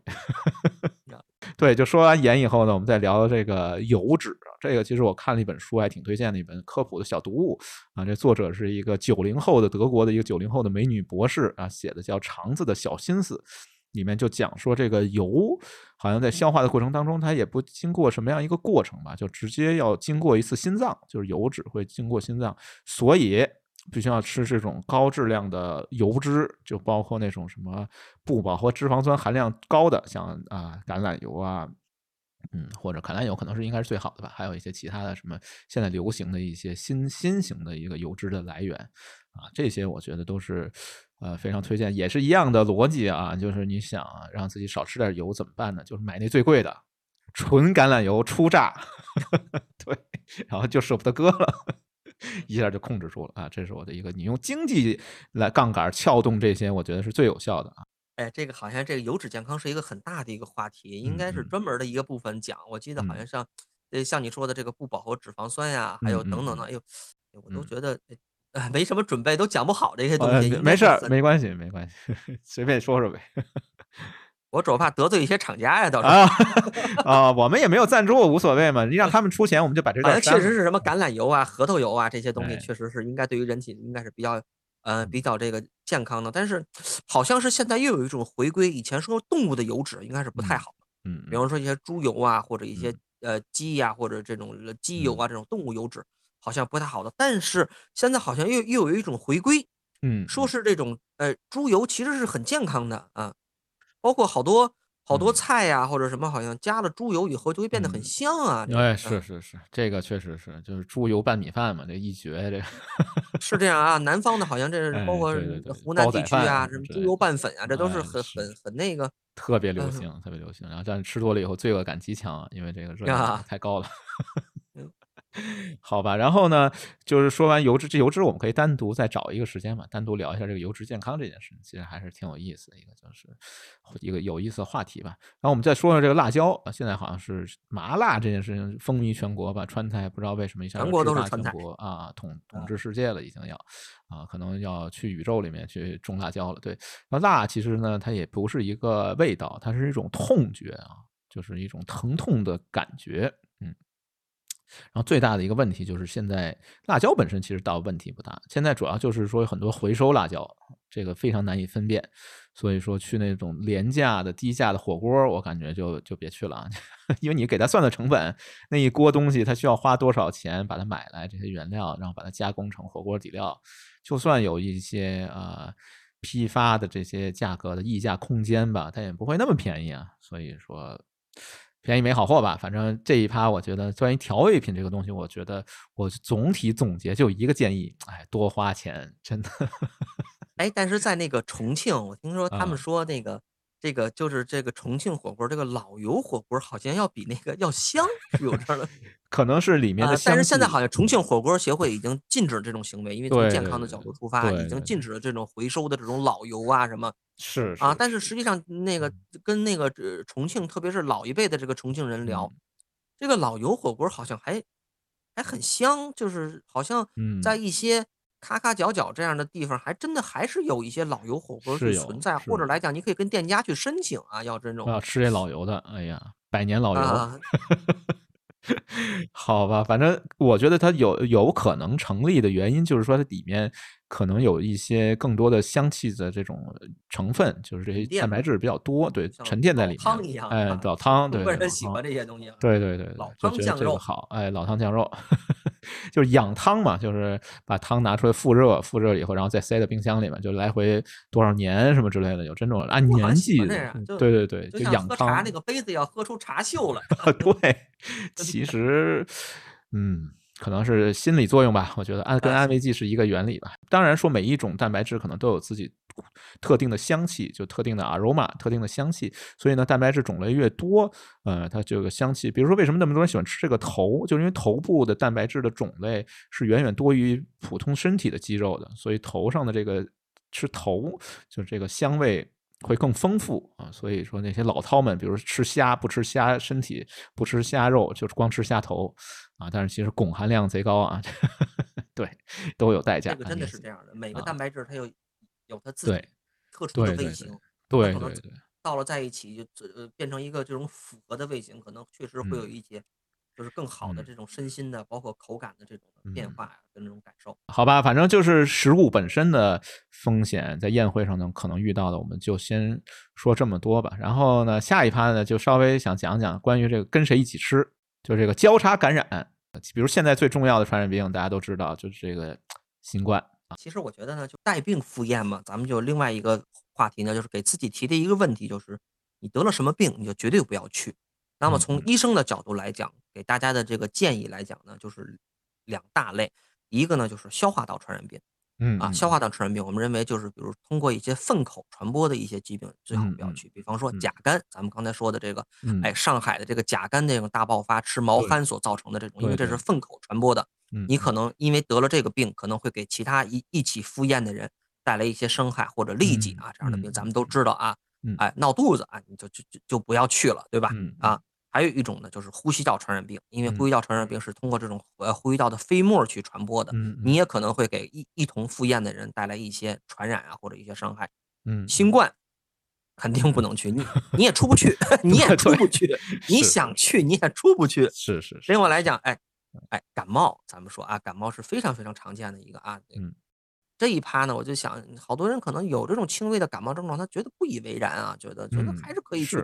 感冒很常见嘛，啊，这怎么不能去？但是从一个医学的建议来讲，如果你要有一些呼吸道的症状，比方说，嗯，咳嗽、流鼻涕、打喷嚏，你尽量的，如果这个宴席呢，不是说非得去，你尽量还是不要去，对吧？你你毕竟可能会给给别人带来一些，就是一一些传染的这个风险，特别是在现在的这个这个环境下，你在宴会上不断的打喷嚏、流鼻涕。嗯，你说你是感冒，人家可能怀疑你，哟，你是不是有什么啊？去了什么不该去的地儿了，是吧？有可能啊。但是呢，实际上呢，从百姓的角度来讲呢，跟医生的角度不太一样。老百姓呢，可能认为呢，其实来讲，一些带有歧视意味的疾病，嗯，老百姓都认为你最好都别来。嗯，比方说乙肝，嗯，艾滋病，甚至来讲牛皮癣啊，这种来讲呢，可能都是真的是有一些。歧视的，甚至来讲得病的人本身得这些病本身的患者都有一种原罪心理。哎呀，我为什么得了这个病？觉得甚至来讲很羞愧，很羞愧难当这样的来讲。但是实际上这些病去参加宴席是不会有给别人带来一些传染的风险的。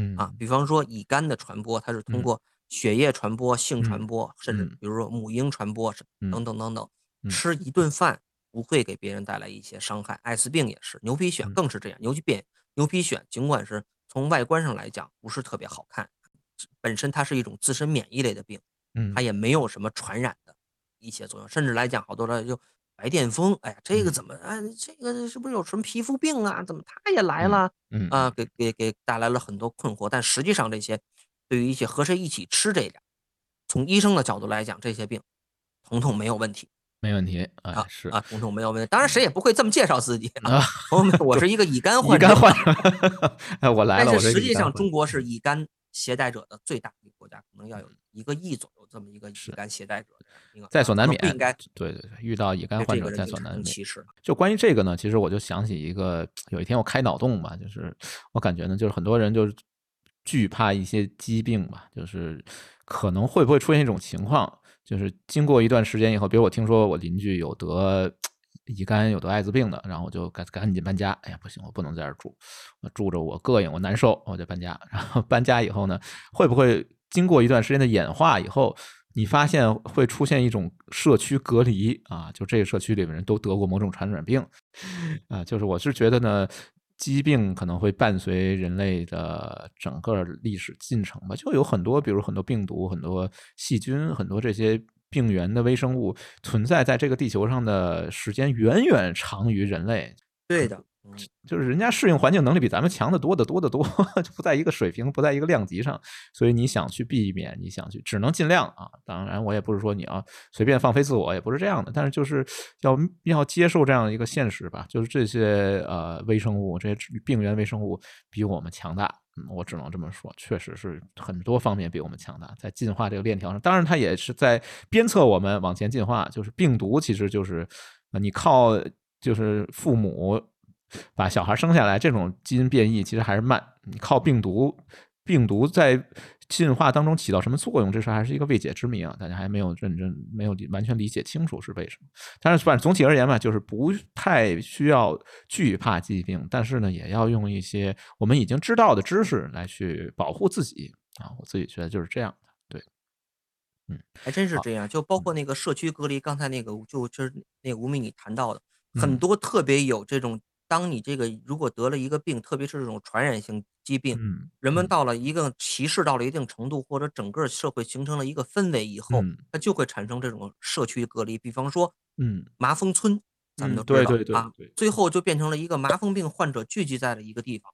嗯，哎是的，但其实这并不一定是对抗疾病、对抗这些病原微生物是最佳的是的，方法。是的，嗯，对，好吧，就你装看不见，并不是一个最好的方法。直面真的猛士，敢于直面 惨淡的人生，我觉得这才是正确的态度吧。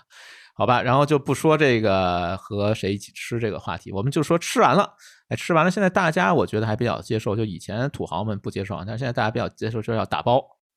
一个原理吧，这个科学又来了啊，这硬科学来了。其实它这个打包这件事，你要注意的一个原理就是这个微生物的生长，就是你其实呢不是你在吃饭啊，多少这这个说完是不是大家不愿意吃了？但确实是这样的，就是多少微生物在跟你共享这部分食物，所以你其实就是想去跟它做一个竞争啊，怎么让这个食物给它保存的时间更长，不被微生物把它先吃掉啊？对。所以呢，这个就微生物学了，这个部分就是更专业的一个学科了。这个我也不是很了解，但是总体来说，其实你是控制啊、两件东西吧，或者是三件东西，一个就是空气啊，一个是水，还有一个就是温度啊。这三件东西其实就是控制微生物生长的一个比较重要的一个条件。那所以就是要呃密封啊，放入冰箱，哎对，然后再给它啊降温，然后保证这个。闷湿度不会有太大变化，就是水汽都散去以后啊，然后再放到冰箱里面去啊。这个就是打包这个部分，我大概就了解这么多吧。不知道黑莓老师对这个微生物学这个 考试来了，微生物学考试来了。哎，不是说所有的微生物都是不好的，哎，特别是对于美食美味，这个是不是咱们要之后要聊的一个话题，就是发酵的一个话题，对吧？对对对，有的微生物真的是好的 啊，是是。但是咱们说打包的这个东西，尽量来嗯讲，咱们还还是讲。呃，微生物还是越少越好啊！你你你你不会指着这个，你打包的东西，你会微生物发酵变成一个另外一个世界。因为你控制不了嘛，就你不知道它什么品种的微生物在发在吃你的食物，这个不知道。还有一个就是生熟要分开，就是你如果有生食，比如你刺身，那肯定不能跟熟食一起打包的，这是绝对不行的啊。反正呃，这个部分大概就说这么多。其实另外一个比较重要的一个大块儿啊，这个大块儿呢就是关于喝酒。喝酒呢，我觉得也聊了挺长时间了吧？我们是不是放点音乐吧？这个我准备的音乐呢是一个古琴曲，古琴曲叫《酒狂》，喝完以后就发狂了。对，我以为你要放《十面埋伏》，没有没有没有。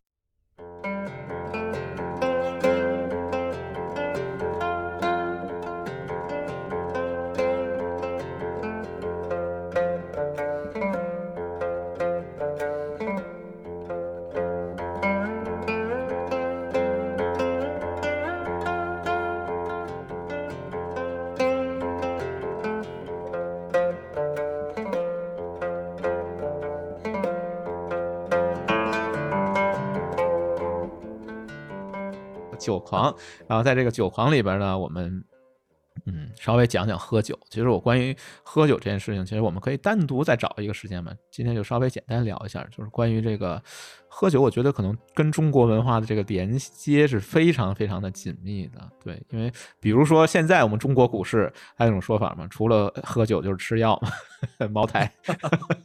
对，就喝酒在我们的生活当中重要性极高。嗯，对，那么。喝酒怎么喝？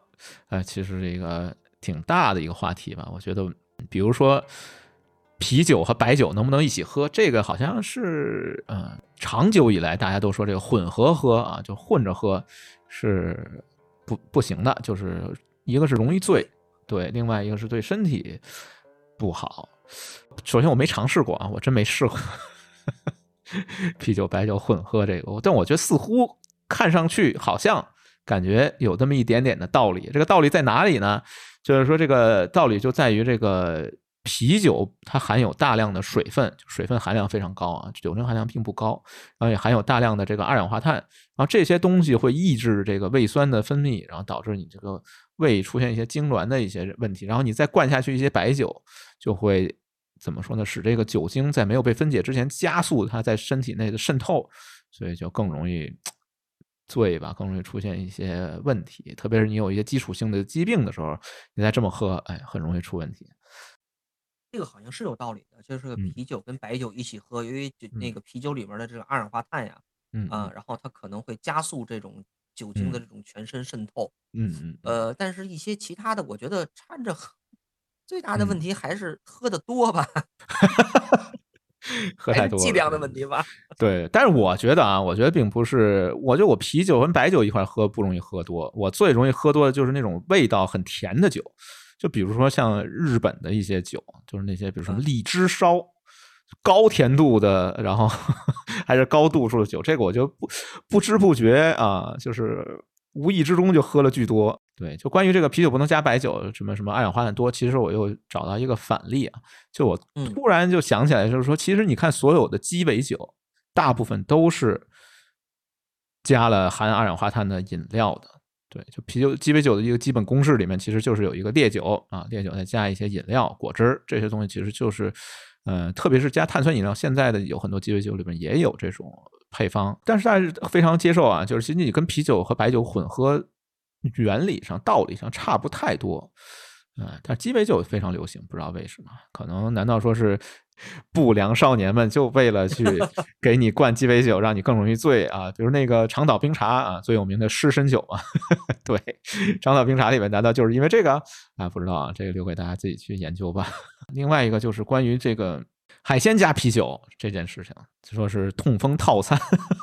痛风套餐啊，这个就是套餐，这个好像是真实的，这个是真正的科学有科学依据，这个是真实的，对。啊，对，它还是一个本质上还是一个嘌呤代谢的一个障碍嘛，因为海鲜是那种动物这这种含含有蛋白质很高的嘛，啤酒也是这样，那两个加在一起，它可能造成一个就。是痛风的一个呃一个急性的一个发作，这个是确实是有医学依据跟科学道理的。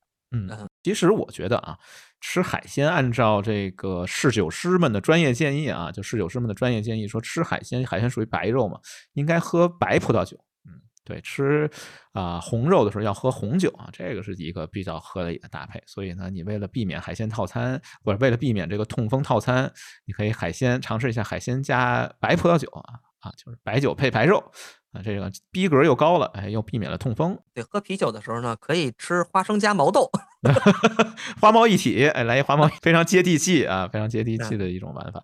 其实呢，就是关于啤酒这个历史呢，可以往前追溯的很久，对，可以追溯到古希腊、古埃及那个年代，大家经常喝啤酒，原因就是拿它当，真的是拿它当粮食。当然，那个啤酒也没有现在那么纯吧，啊，反正关于喝啤酒的历史，我们可以单独就喝酒这件事，我们可以单独找机会再聊一聊。就是其实喝酒这个呢，现在医学里面有一个呃。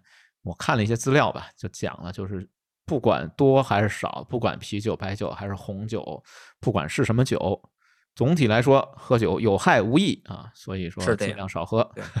对对对，前两年说的是就是吸烟啊，是指呃有害无益。啊，觉得还可以少量饮点酒，但是来讲近两年的这个这个呃这种科学的这种进展，还有包括这种结论性的意见，都是喝酒一点好处都没有。喝酒这个部分呢，我们大概就说这么多吧。然后下面一趴其实就是。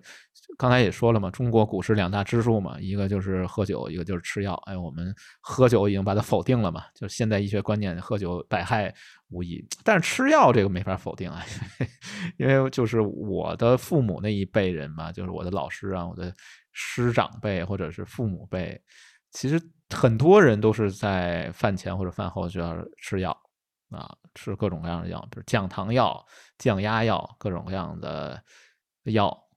就是吃药和吃饭基本上就是好像是嗯很常的很常见的一种情况，就是药跟饭一起吃，扬州炒饭送下一个什么降压药之类的这种情况经常出现啊！我不知道黑妹老师是不是也经常遇到这种情况？嗯，我现在自己都要每天吃药。哎呀，我自己就是一个高尿酸血症痛风的一个患者。哎呀，血脂也不正常。对啊，所以就是我，我也是嘛，我也是，反正也都到这个年龄了嘛。就是像我们听众里面，可能有些年轻人就不不以为然啊，但是我觉得，反正 很有把握的说吧，你。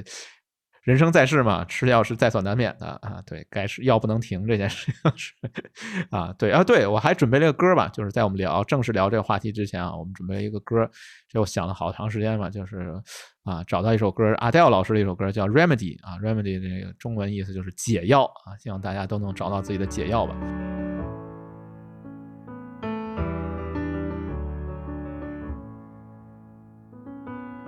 I remember.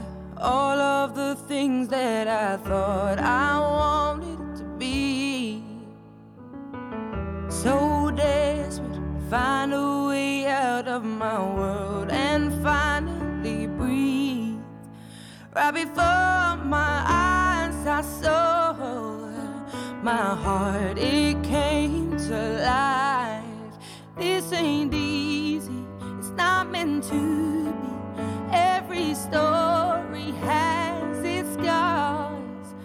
when the pain cuts you deep, and when the night keeps you from sleeping, just look and you will see that I will be your remedy. When the world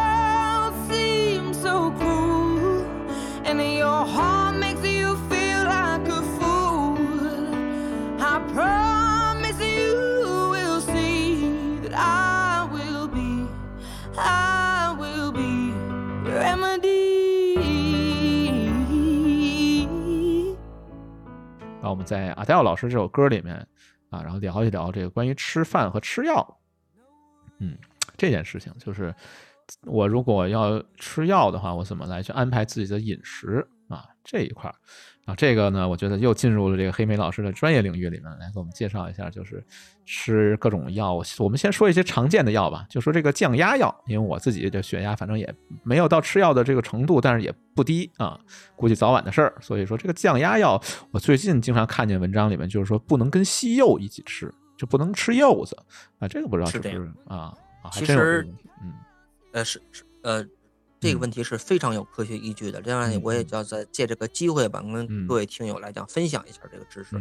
就是柚子其实不光是降压药，它跟很多很多药物都不能一起吃，特别是一一些就是你常规服用的一些药物，比如说我是一个高血压患者，或者我是一个肾病的一个患者来讲，我需要长期的服用一些药物，这个时候，这个柚子这个水果基本来讲就和你告别了，你就不要吃了。那为什么？哎，它是有一些道理的。其实来讲，这个柚子里面啊，它含有很多一些一些东西，特别富含一些，比方说呋喃豆香素、嗯，柚皮素。还有这个佛手柑素等等这些活性成分，嗯，它最大的问题是这些活性成分会抑制人体中的代谢酶的一些活性，嗯嗯。那所以来讲呢，这这个酶，我就不念那个英语了，因为太复杂了。这个酶，我怕我念不清楚啊。其实它是它，你念了我也没听懂啊。它其实你一个一个叫 A 三或者一个 B 七，或前面还有很多这个英文字母一个缩写啊。它其实是参与了很多这个芳烃、还有碳氢化合物、还有氨、还有。非甾抗炎药，还有其他的一些他汀药物的这个代谢的一个清除，哦，还有它会，哎，另外那个 B 七那个酶呢，是参与了葡萄糖醛化、酸化反应等等等等酶，嗯嗯嗯，很多很多内源性的物质，所以呢，一当你服用的药物在经过刚才所说的这个 A 三或者 B 七酶代谢的时候呢，就会影响这些药物的这个代谢，所以会导致这个药物这个血药浓度的这个变化，嗯，那咱们简而言之，你。当吃什么药的时候，最好不要吃柚子。一个就是降压药，嗯，绝大部分的降压药都是这样啊。哎，明白。还有就是降脂药，比如他汀类的一些药物，这个咱们经常吃的啊。他汀类的药最好也不要吃柚子，它可能其实本质上都是你吃柚子会干扰你服用药物的这些血药浓度，可能或高或低，要不然就会造成血药浓度过高，要不然变成血药浓度过低，也就是吃了没用。啊，嗯，还有一些安眠药，一些助眠的药物也不要吃，还有一些避孕药物啊也不要吃。另外还有就是抗过敏的药物可能也不要吃。嗯啊，哎，另外来讲，特别是啊，特别是如果当你还用吃一些免疫抑制剂的时候，免疫抑制剂，比方说有好多肾病的患者，嗯嗯，或者比如说做过这种移植手术的患者，需要一个免疫抑制剂来抑制这个免疫反应的时候，嗯，一定不要吃。特别是比如环孢素之间是完全的是这种这种禁忌的反应。哦，柚子有这么大的能耐，我觉得很神奇。是这样，其实，嗯，其实我为什么很关注这个话题？一方面是我自己是吃这个降脂药，另外一方面就是，呃，我爸爸啊，我的父亲是一个就就是一个肾病的一个患者，他那次其实来讲，绝大多数的大夫来讲都会特别的嘱咐这个问题，说你吃这个药的时候，我爸当时看病的时候开药的时候，因为他要吃这个免疫抑制剂啊，嗯，吃这个免疫抑制剂，呃，在他服用期间，大夫千叮咛万嘱咐，不能吃柚子，不要吃柚子，千万不要吃柚子，但是他也没说为什么，因为老百姓他。不可能会讲这么多这没那没，大夫门诊也没有那么多时间。后来我爸回来问我，我自己检索的这些资料。嘿，太好了，这个正好跟我们分享一下。其实我还是非常喜欢吃柚子的啊，就是我觉得柚子是秋天的味道啊。因为我前一段时间去了一个成都的一个很不错的一个餐厅，这餐厅里面三道菜啊都用了柚子，好在当时我们没人吃药。对，所以我认识一个江西的一个小伙伴，他们那儿有他们他的那个家乡还有一道菜，就像一个前。那那个，呃，又像甜品，又像一个咸菜，这么一个，就是炒柚子皮。哦，对，柚子皮用冰糖跟辣椒炒完了以后，然后放在放在冰箱里，放在罐子里。对，是说是下饭神器。对对对，就是柚子，其实还是一个，我还挺喜欢的一个食物吧。就没想到这个东西和这么多药都相抵触啊，真是也是这样，挺意外的一个知识。然后下面一个部分呢，就是好像大家比较了解嘛，就是这个头孢配酒。头孢配酒怎么说来着？反正后边后边半句不太好听啊，反正就是有致命风险吧。对对对，主要就是叫双硫仑样反应，就是因为这个酒精对酒精在没有排出体外的情况下，跟这个头孢类混合在一起，吃会有这个双硫仑样反应。那主要的像像一些，如果你要有有有一些基础疾病，嗯，比方说心律失常啊，或者有心脏病，那是真的是致命。明白，反正就是。吃药啊，吃药的人，其实我还真是觉得挺普遍的吧。就是我们的父母辈，包括我们自己啊，难免啊，就是要有吃药。所以吃药的时候一定要先向医生请教一下，说我吃这个药有什么东西不能吃。这个我觉得还是要有这种意识的吧。然后我们讲了药以后呢，我们就顺着这个话题吧，就讲讲病啊，各种各样的病症啊。其实我们涉及的病呢也没有那么多，但主要就是一些常见的慢性病吧，就是慢性的病啊，病人啊，他们应该怎么样去。你难免会请他们吃饭嘛？请他们吃饭的时候呢，应该注意一些什么东西啊？这个趴这一趴应该是，呃，我们最后一趴了啊，最后一趴了。对，因为今天好像时间拖得有点长了。对，然后我准备的音乐呢是也挺奇怪的吧？Lady Gaga 的一首歌叫《Bad Romance》。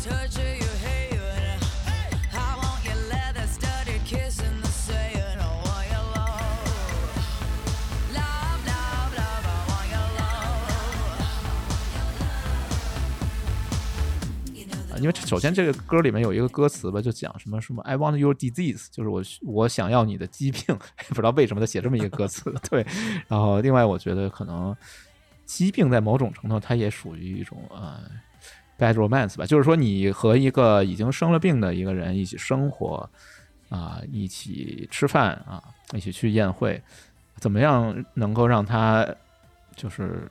感觉好一些啊，就是啊，还不影响他的这个病。其实这个也是一种某种程度上吧，算一种 bad romance。所以我们就在这个 Lady Gaga 的这个 bad romance 里面来聊聊这些各种病症和饮食的一个关系。嗯，其实就是一些慢病吧。我们现在慢病好像大家遇到的情况都挺多的，就比如说三高啊，血糖、血脂、血压三高啊，然后呢，尿酸啊，过敏、肝胆病啊。消化系统疾病，什么冠心病啊，老年人好像经常有吧？还有痛风、糖尿病啊，还有痔疮，这些啊都挺挺常见的，都有一些禁忌。这个我们可以一会儿简单说说。另外一个呢，可能并不是一种病啊，它可能是一个身体的一个异常的状态。对，就是孕妇。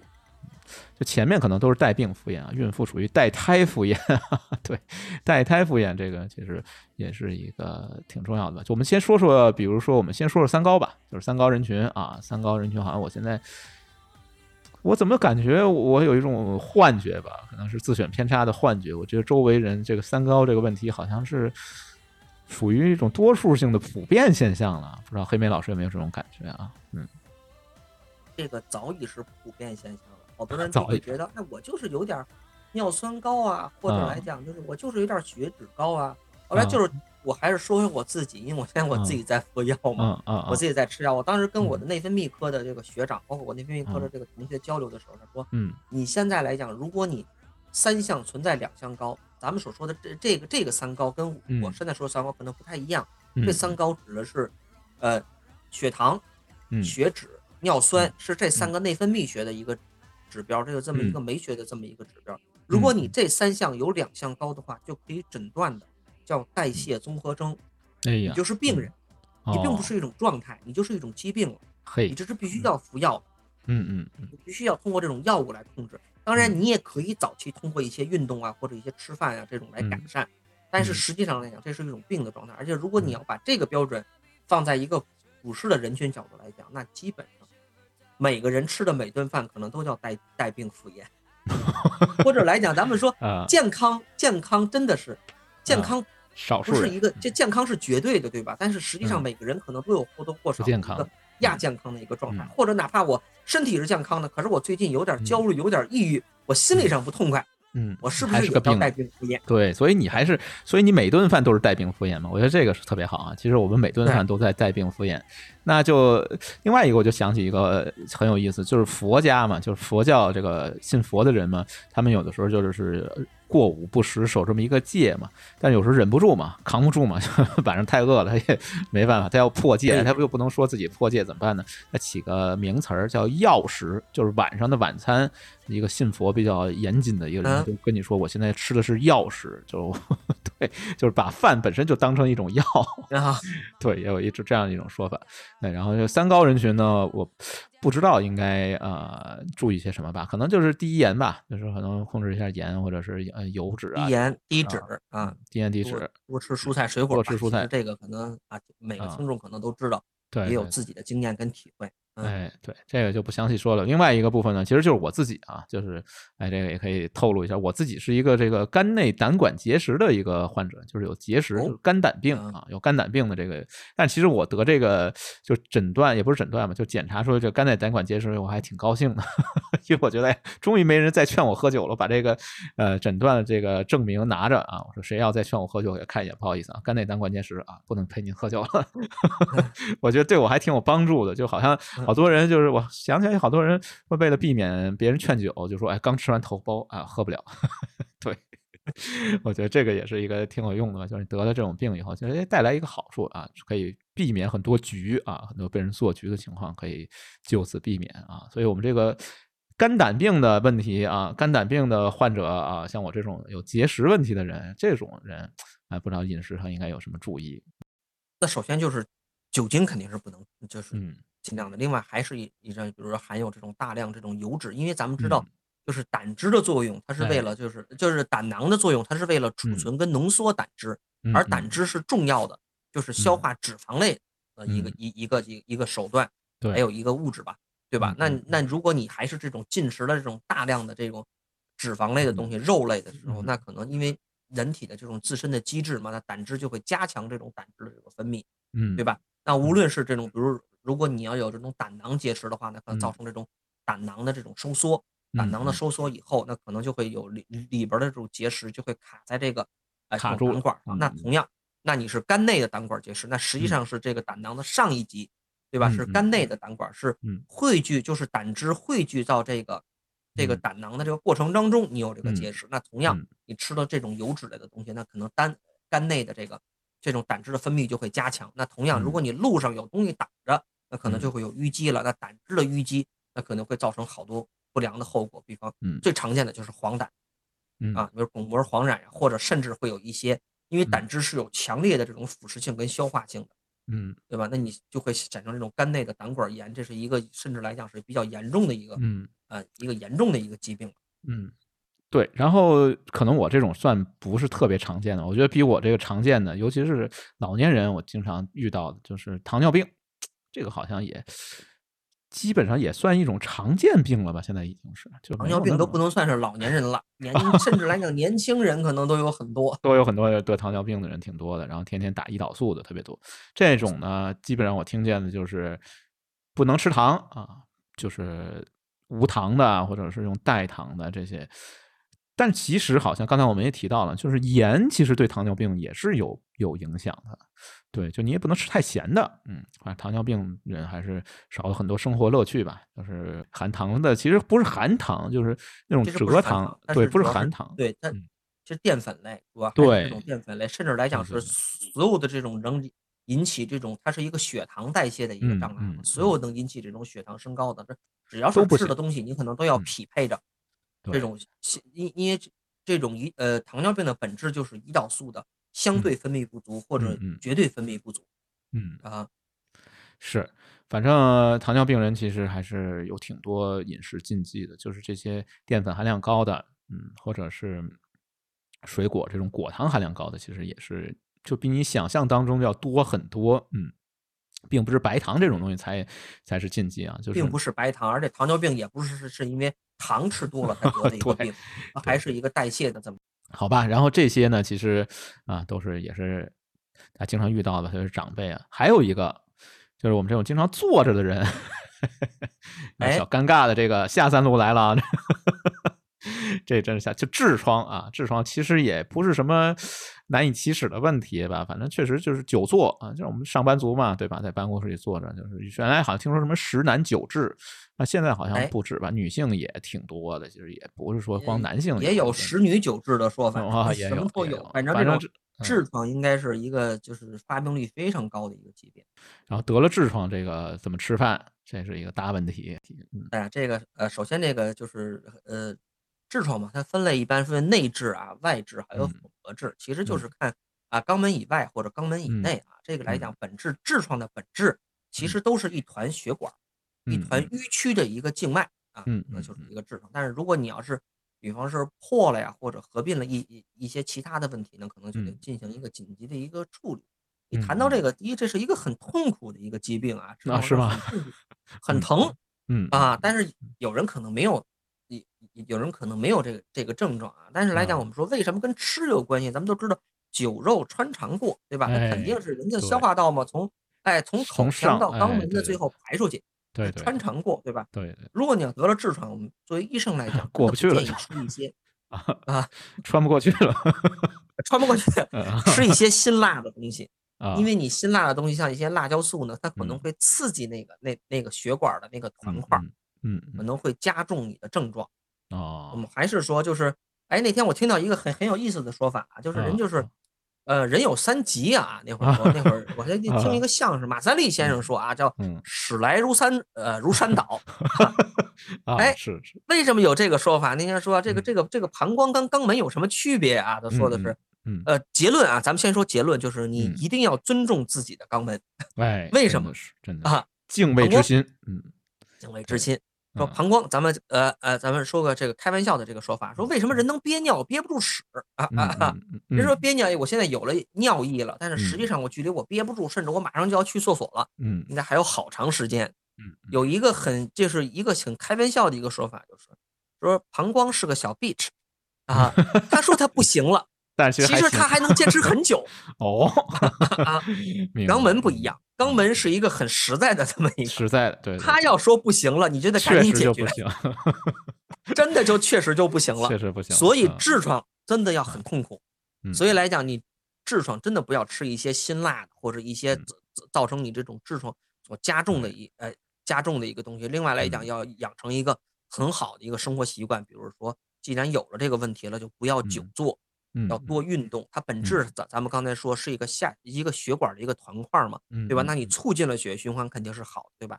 要多运动，啊，要要走路啊或者跑步呀，可能会缓解这个痔疮的一个症症状。如果等到了一一定的程度，比方说又有出血了、感染了，真的我们身边的有的这种临床上的患者，因为得了痔疮，能造成贫血，血色素到了五克左右的，我们都见过，甚至更低。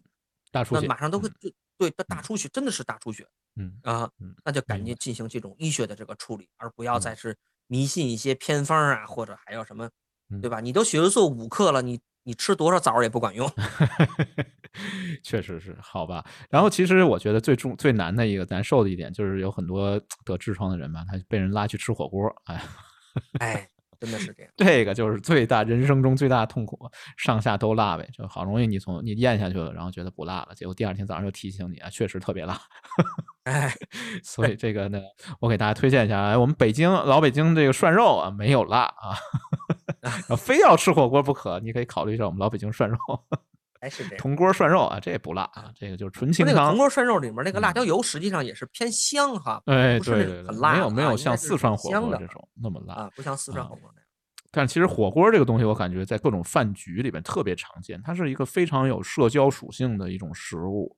啊，这个我们可以放到下面专门找时间啊，后后面几期节目里面再聊这个，专门聊聊火锅，吃火锅这件事。咱们刚才说的那个千叟宴不就是两个火锅吗？对对对，就是其实是不论男女老少吧，不论什么样的社会阶层和地位，嗯，吃火锅是一个社交局里面宴，可能够不上宴，但是局里面太常见了，就经常就是大家约着吃火锅，包括好多电影里面好多黑社会大哥啊，弄一火锅然后往那一搁，哎，一小弟进来啊，比如说给他一个什么收上的一些。些啊赌债什么放上来，哎，大哥挺高兴，来来来吃两筷子。然后另外一个小弟进来，哎，没烧上来，这可能把手指头剁下来了，然后直接放那火锅里煮去。可能对，反正就是各种社会阶层，但没那么夸张吧。反正各种社会阶层吧，就都喜欢吃火锅，所以我们可以。但是你要得了痔疮，我感觉你可能要稍微慎重一下，不要轻易吃那个尝试。对，这这警告啊，痔疮警告。对，然后下面刚才也提到，就是说我们另外一个一一类人群吧，真的不是病啊，这确实不是病，但是也是机体的一种非常态，就是这个孕妇，孕妇去赴宴啊，这个其实我觉得也挺夸张的。你说你都已经怀孕了，还被人去 邀请去赴宴，就是带胎赴宴啊，这个其实。不是特别常见，但是也有，我反正也遇到过这种带胎赴宴的情况啊，就好多传说吧，然后就你很麻烦，你很难受。其实我觉得带胎您就不要去赴宴，麻烦别人也麻烦自己吧。就好多传说说这个带胎嘛，最最大的一个啊心理的一个障碍就是怕流产。嗯，怕流产，然后有好多传言说各种食物啊都会导致流产。我听说过最最最奇特的就是说吃山楂容易流产，这个不知道。听说过，好像老一辈也都那么说啊，说这孕妇不能吃山楂，一吃山楂就……但是实际上好像没有什么科学根据，并没有，我也觉得是，并没有什么道理。吃山楂为什么会流产？这个就不不知道了。然后好像吃什么，我觉得都跟流产没有直接的。联系吧，我是这样的一个理理解，就是你吃个普普通的食物，除了一些药物，除了一些药物，比如说致畸或者一些治治胎儿畸形，或者治胎胎儿，甚至来讲有有这种致死的这种药物，嗯嗯，其他的好像什么食物，哎呀，还是真是想不到，就是嗯，一时没想到啊，真的是很非常非常少见的。对，所以我觉得，但是也有那么说法嘛，就是什么酸儿辣女嘛，哎，为什么山楂能还导致流产？是太酸了是吗？酸过了。不明白，这个真的不明白。这些其实都是有点伪科学的意思。所以说，孕妇可能也可以去赴宴，没问题。妇产妇产医院门口的糖葫芦摊卖的可好了。对，所以说在妇产学院门口卖糖葫芦，并不是一种自杀行为啊。对，还是可以做生意。所以我觉得孕妇可能也还好，也不能说因为你怀孕了就避免所有的社交活动，嗯，可能也不合理。就刚才我那种说法，可能也是错误的啊。就是说你得了病或者你有呃有孕在身。也不应该影响你，就脱离社会，整个被隔离，我感觉这个也不合适。还是就是健康饮食、合理社交吧，对吧？哎，对对对，保持好心情嘛，因为社交保持好心情，对于孩子呀，对于母亲，可能都是一个挺好的一个事情。你自己窝在家里，有时候反而可能不是特别的。嗯，对。然后另外一个，其实我就想到一个。话题挺有意思一件事情，就是孕妇的这个食物，就你怀孕期间吃的东西会不会影响小孩的出生了以后这个口味？就比如说我怀孕期间狂吃火锅，然后孩子也特别爱吃火锅，哎 这个有没有道理？这个就不知道了啊。但是呢，有一个有科学道理的，就是关于这个孕母婴之间的这个呃肠道微生物的传递。这个是真的是科学啊！这科学部分来了，就是小孩是在一个无菌的环境下生长的嘛，就子宫里面竟然是无菌的，但他出生的时候他就要经过产道嘛，经过产道以后，他继承母亲的这个呃微生物，就特别是乳酸菌啊，它产道里面是大量乳酸菌存在的。就小孩生出为什么主张很多人主张这种顺产，其中一个原因就是说，这是有很大的科学依据。哎，对这个微生物的传递，就是如果你是剖腹啊剖宫。这种就就是没有这种机会让这种呃有益的肠道微生物传给下一代，而肠道微生物恰恰是可以一定程度上来决定你的口味的。就你爱吃什么，其实一部分不是你自己决定的啊，是你肠道里面的这个微生物来决定的。所以呢，呃，如果说呢，你要是嗯有机会去顺产，呃，这个肠道微生物会迁移到小孩身上，然后你的口味。通过这种 方式，哎，可能也就继承下来。比如你特别爱吃面食，哎，有可能就是因为这些微生物啊，因为我们对微生物的认识其实还是非常的有限的，嗯，就是人类知识还是 太有限了。对微生物完全基本上可以说。不敢说一无所知，反正所知甚少。哎，通过这种方式，其实真的是就是为什么说孕妇你妈妈爱吃什么，你爱吃什么？其实一部分原因是因为你继承了你妈妈的这个 微生物，他们把它继承下来。我这个也是挺有意思的。后面可我们专门找个时间来聊聊发酵微生物这个话题，其实我自己是特别感兴趣的。对，然后呢，就关于孕妇这个部分，其实我们就嗯稍微说这么多吧，也没有。聊特别深入，因为我们对妇产科的知识确实也是相对比较有限的。对，然后呃，最后我们就总结一下，就是带病赴宴这件事情，我觉得呢，可能要把握两个原则，一个就是不伤身体，一个就是不欠人情啊。这个其实就是在如何带病赴宴那本书里面他讲，就是你带病赴宴要满足两个条件：不伤身体，不伤自己的身体，不伤别人的身体；另外一个就是不欠别人人情。啊，所以这个其实就是带病赴宴的一个总的原则，跟大家分享一下吧。然后呢，还有一些刚才我们讲的一些东西，就比如说高高脂的、高盐的啊、烈酒啊，还有有人吸烟啊，这些都是会对你的身体有伤害的。所以你自己也不要这么干，然后也不要让别人这么干。能保平安的，我们以前经常说什么萝卜白菜保平安，哎，这还真不是完全没道理。就是说，你觉得你心肝脾肺肾哪个地方有问题，就真的多吃蔬菜是一个比较安全的一个选择。嗯。对，以前有一些素食主义者，他为了不别驳人面子嘛，就因为赴宴，其实很多情况下是人情嘛。啊，为不被人面，他吃一种吃法叫锅边菜啊，就是里面有有菜有肉的一个混合物。哎，我就吃里面的素菜，这种也是可以啊，不博人人情啊，不欠人人情的情况下呢，你还可以保全自己的身体啊。这个我觉得也是跟大家呃分享一下吧。反正总之来说呢，带病赴宴啊，一个叫嘴下留情啊，不要吃太 油腻，不要吃太多的一些啊生食啊这些东西。对，然后别忘了你的病情啊，别忘了你是有病的人，要别忘了吃药，药不能。能听，对，反正呃，想说的就是这么多吧。然后最后结束的时候呢，其实呃，我们想用一首歌吧，这个歌也挺老的，又暴露年龄，也是我们年轻的时候特别喜欢的一个歌手，现在好像应该还挺红的吧？对，郑钧啊，郑钧老师有一个不太为人知的一首歌，叫《天下没有不散的宴席》。嗯，我们就在这个“天下没有不散的宴席”里面结束我们今天好像确实是挺长的一期，啰里啰嗦的说了一大堆啊，希望对大家有所。嗯，帮助吧，好吧，然后我们就听听这个歌，然后就结束了。对。好吧，祝大家健康，健康码永远绿色啊，永远绿色。对，守护好自己的绿码，对，有点绿，生活生活过得去，你码必须得是绿的。哎，可以，好，今天我们就到这儿了，然后拜拜，嗯，拜拜。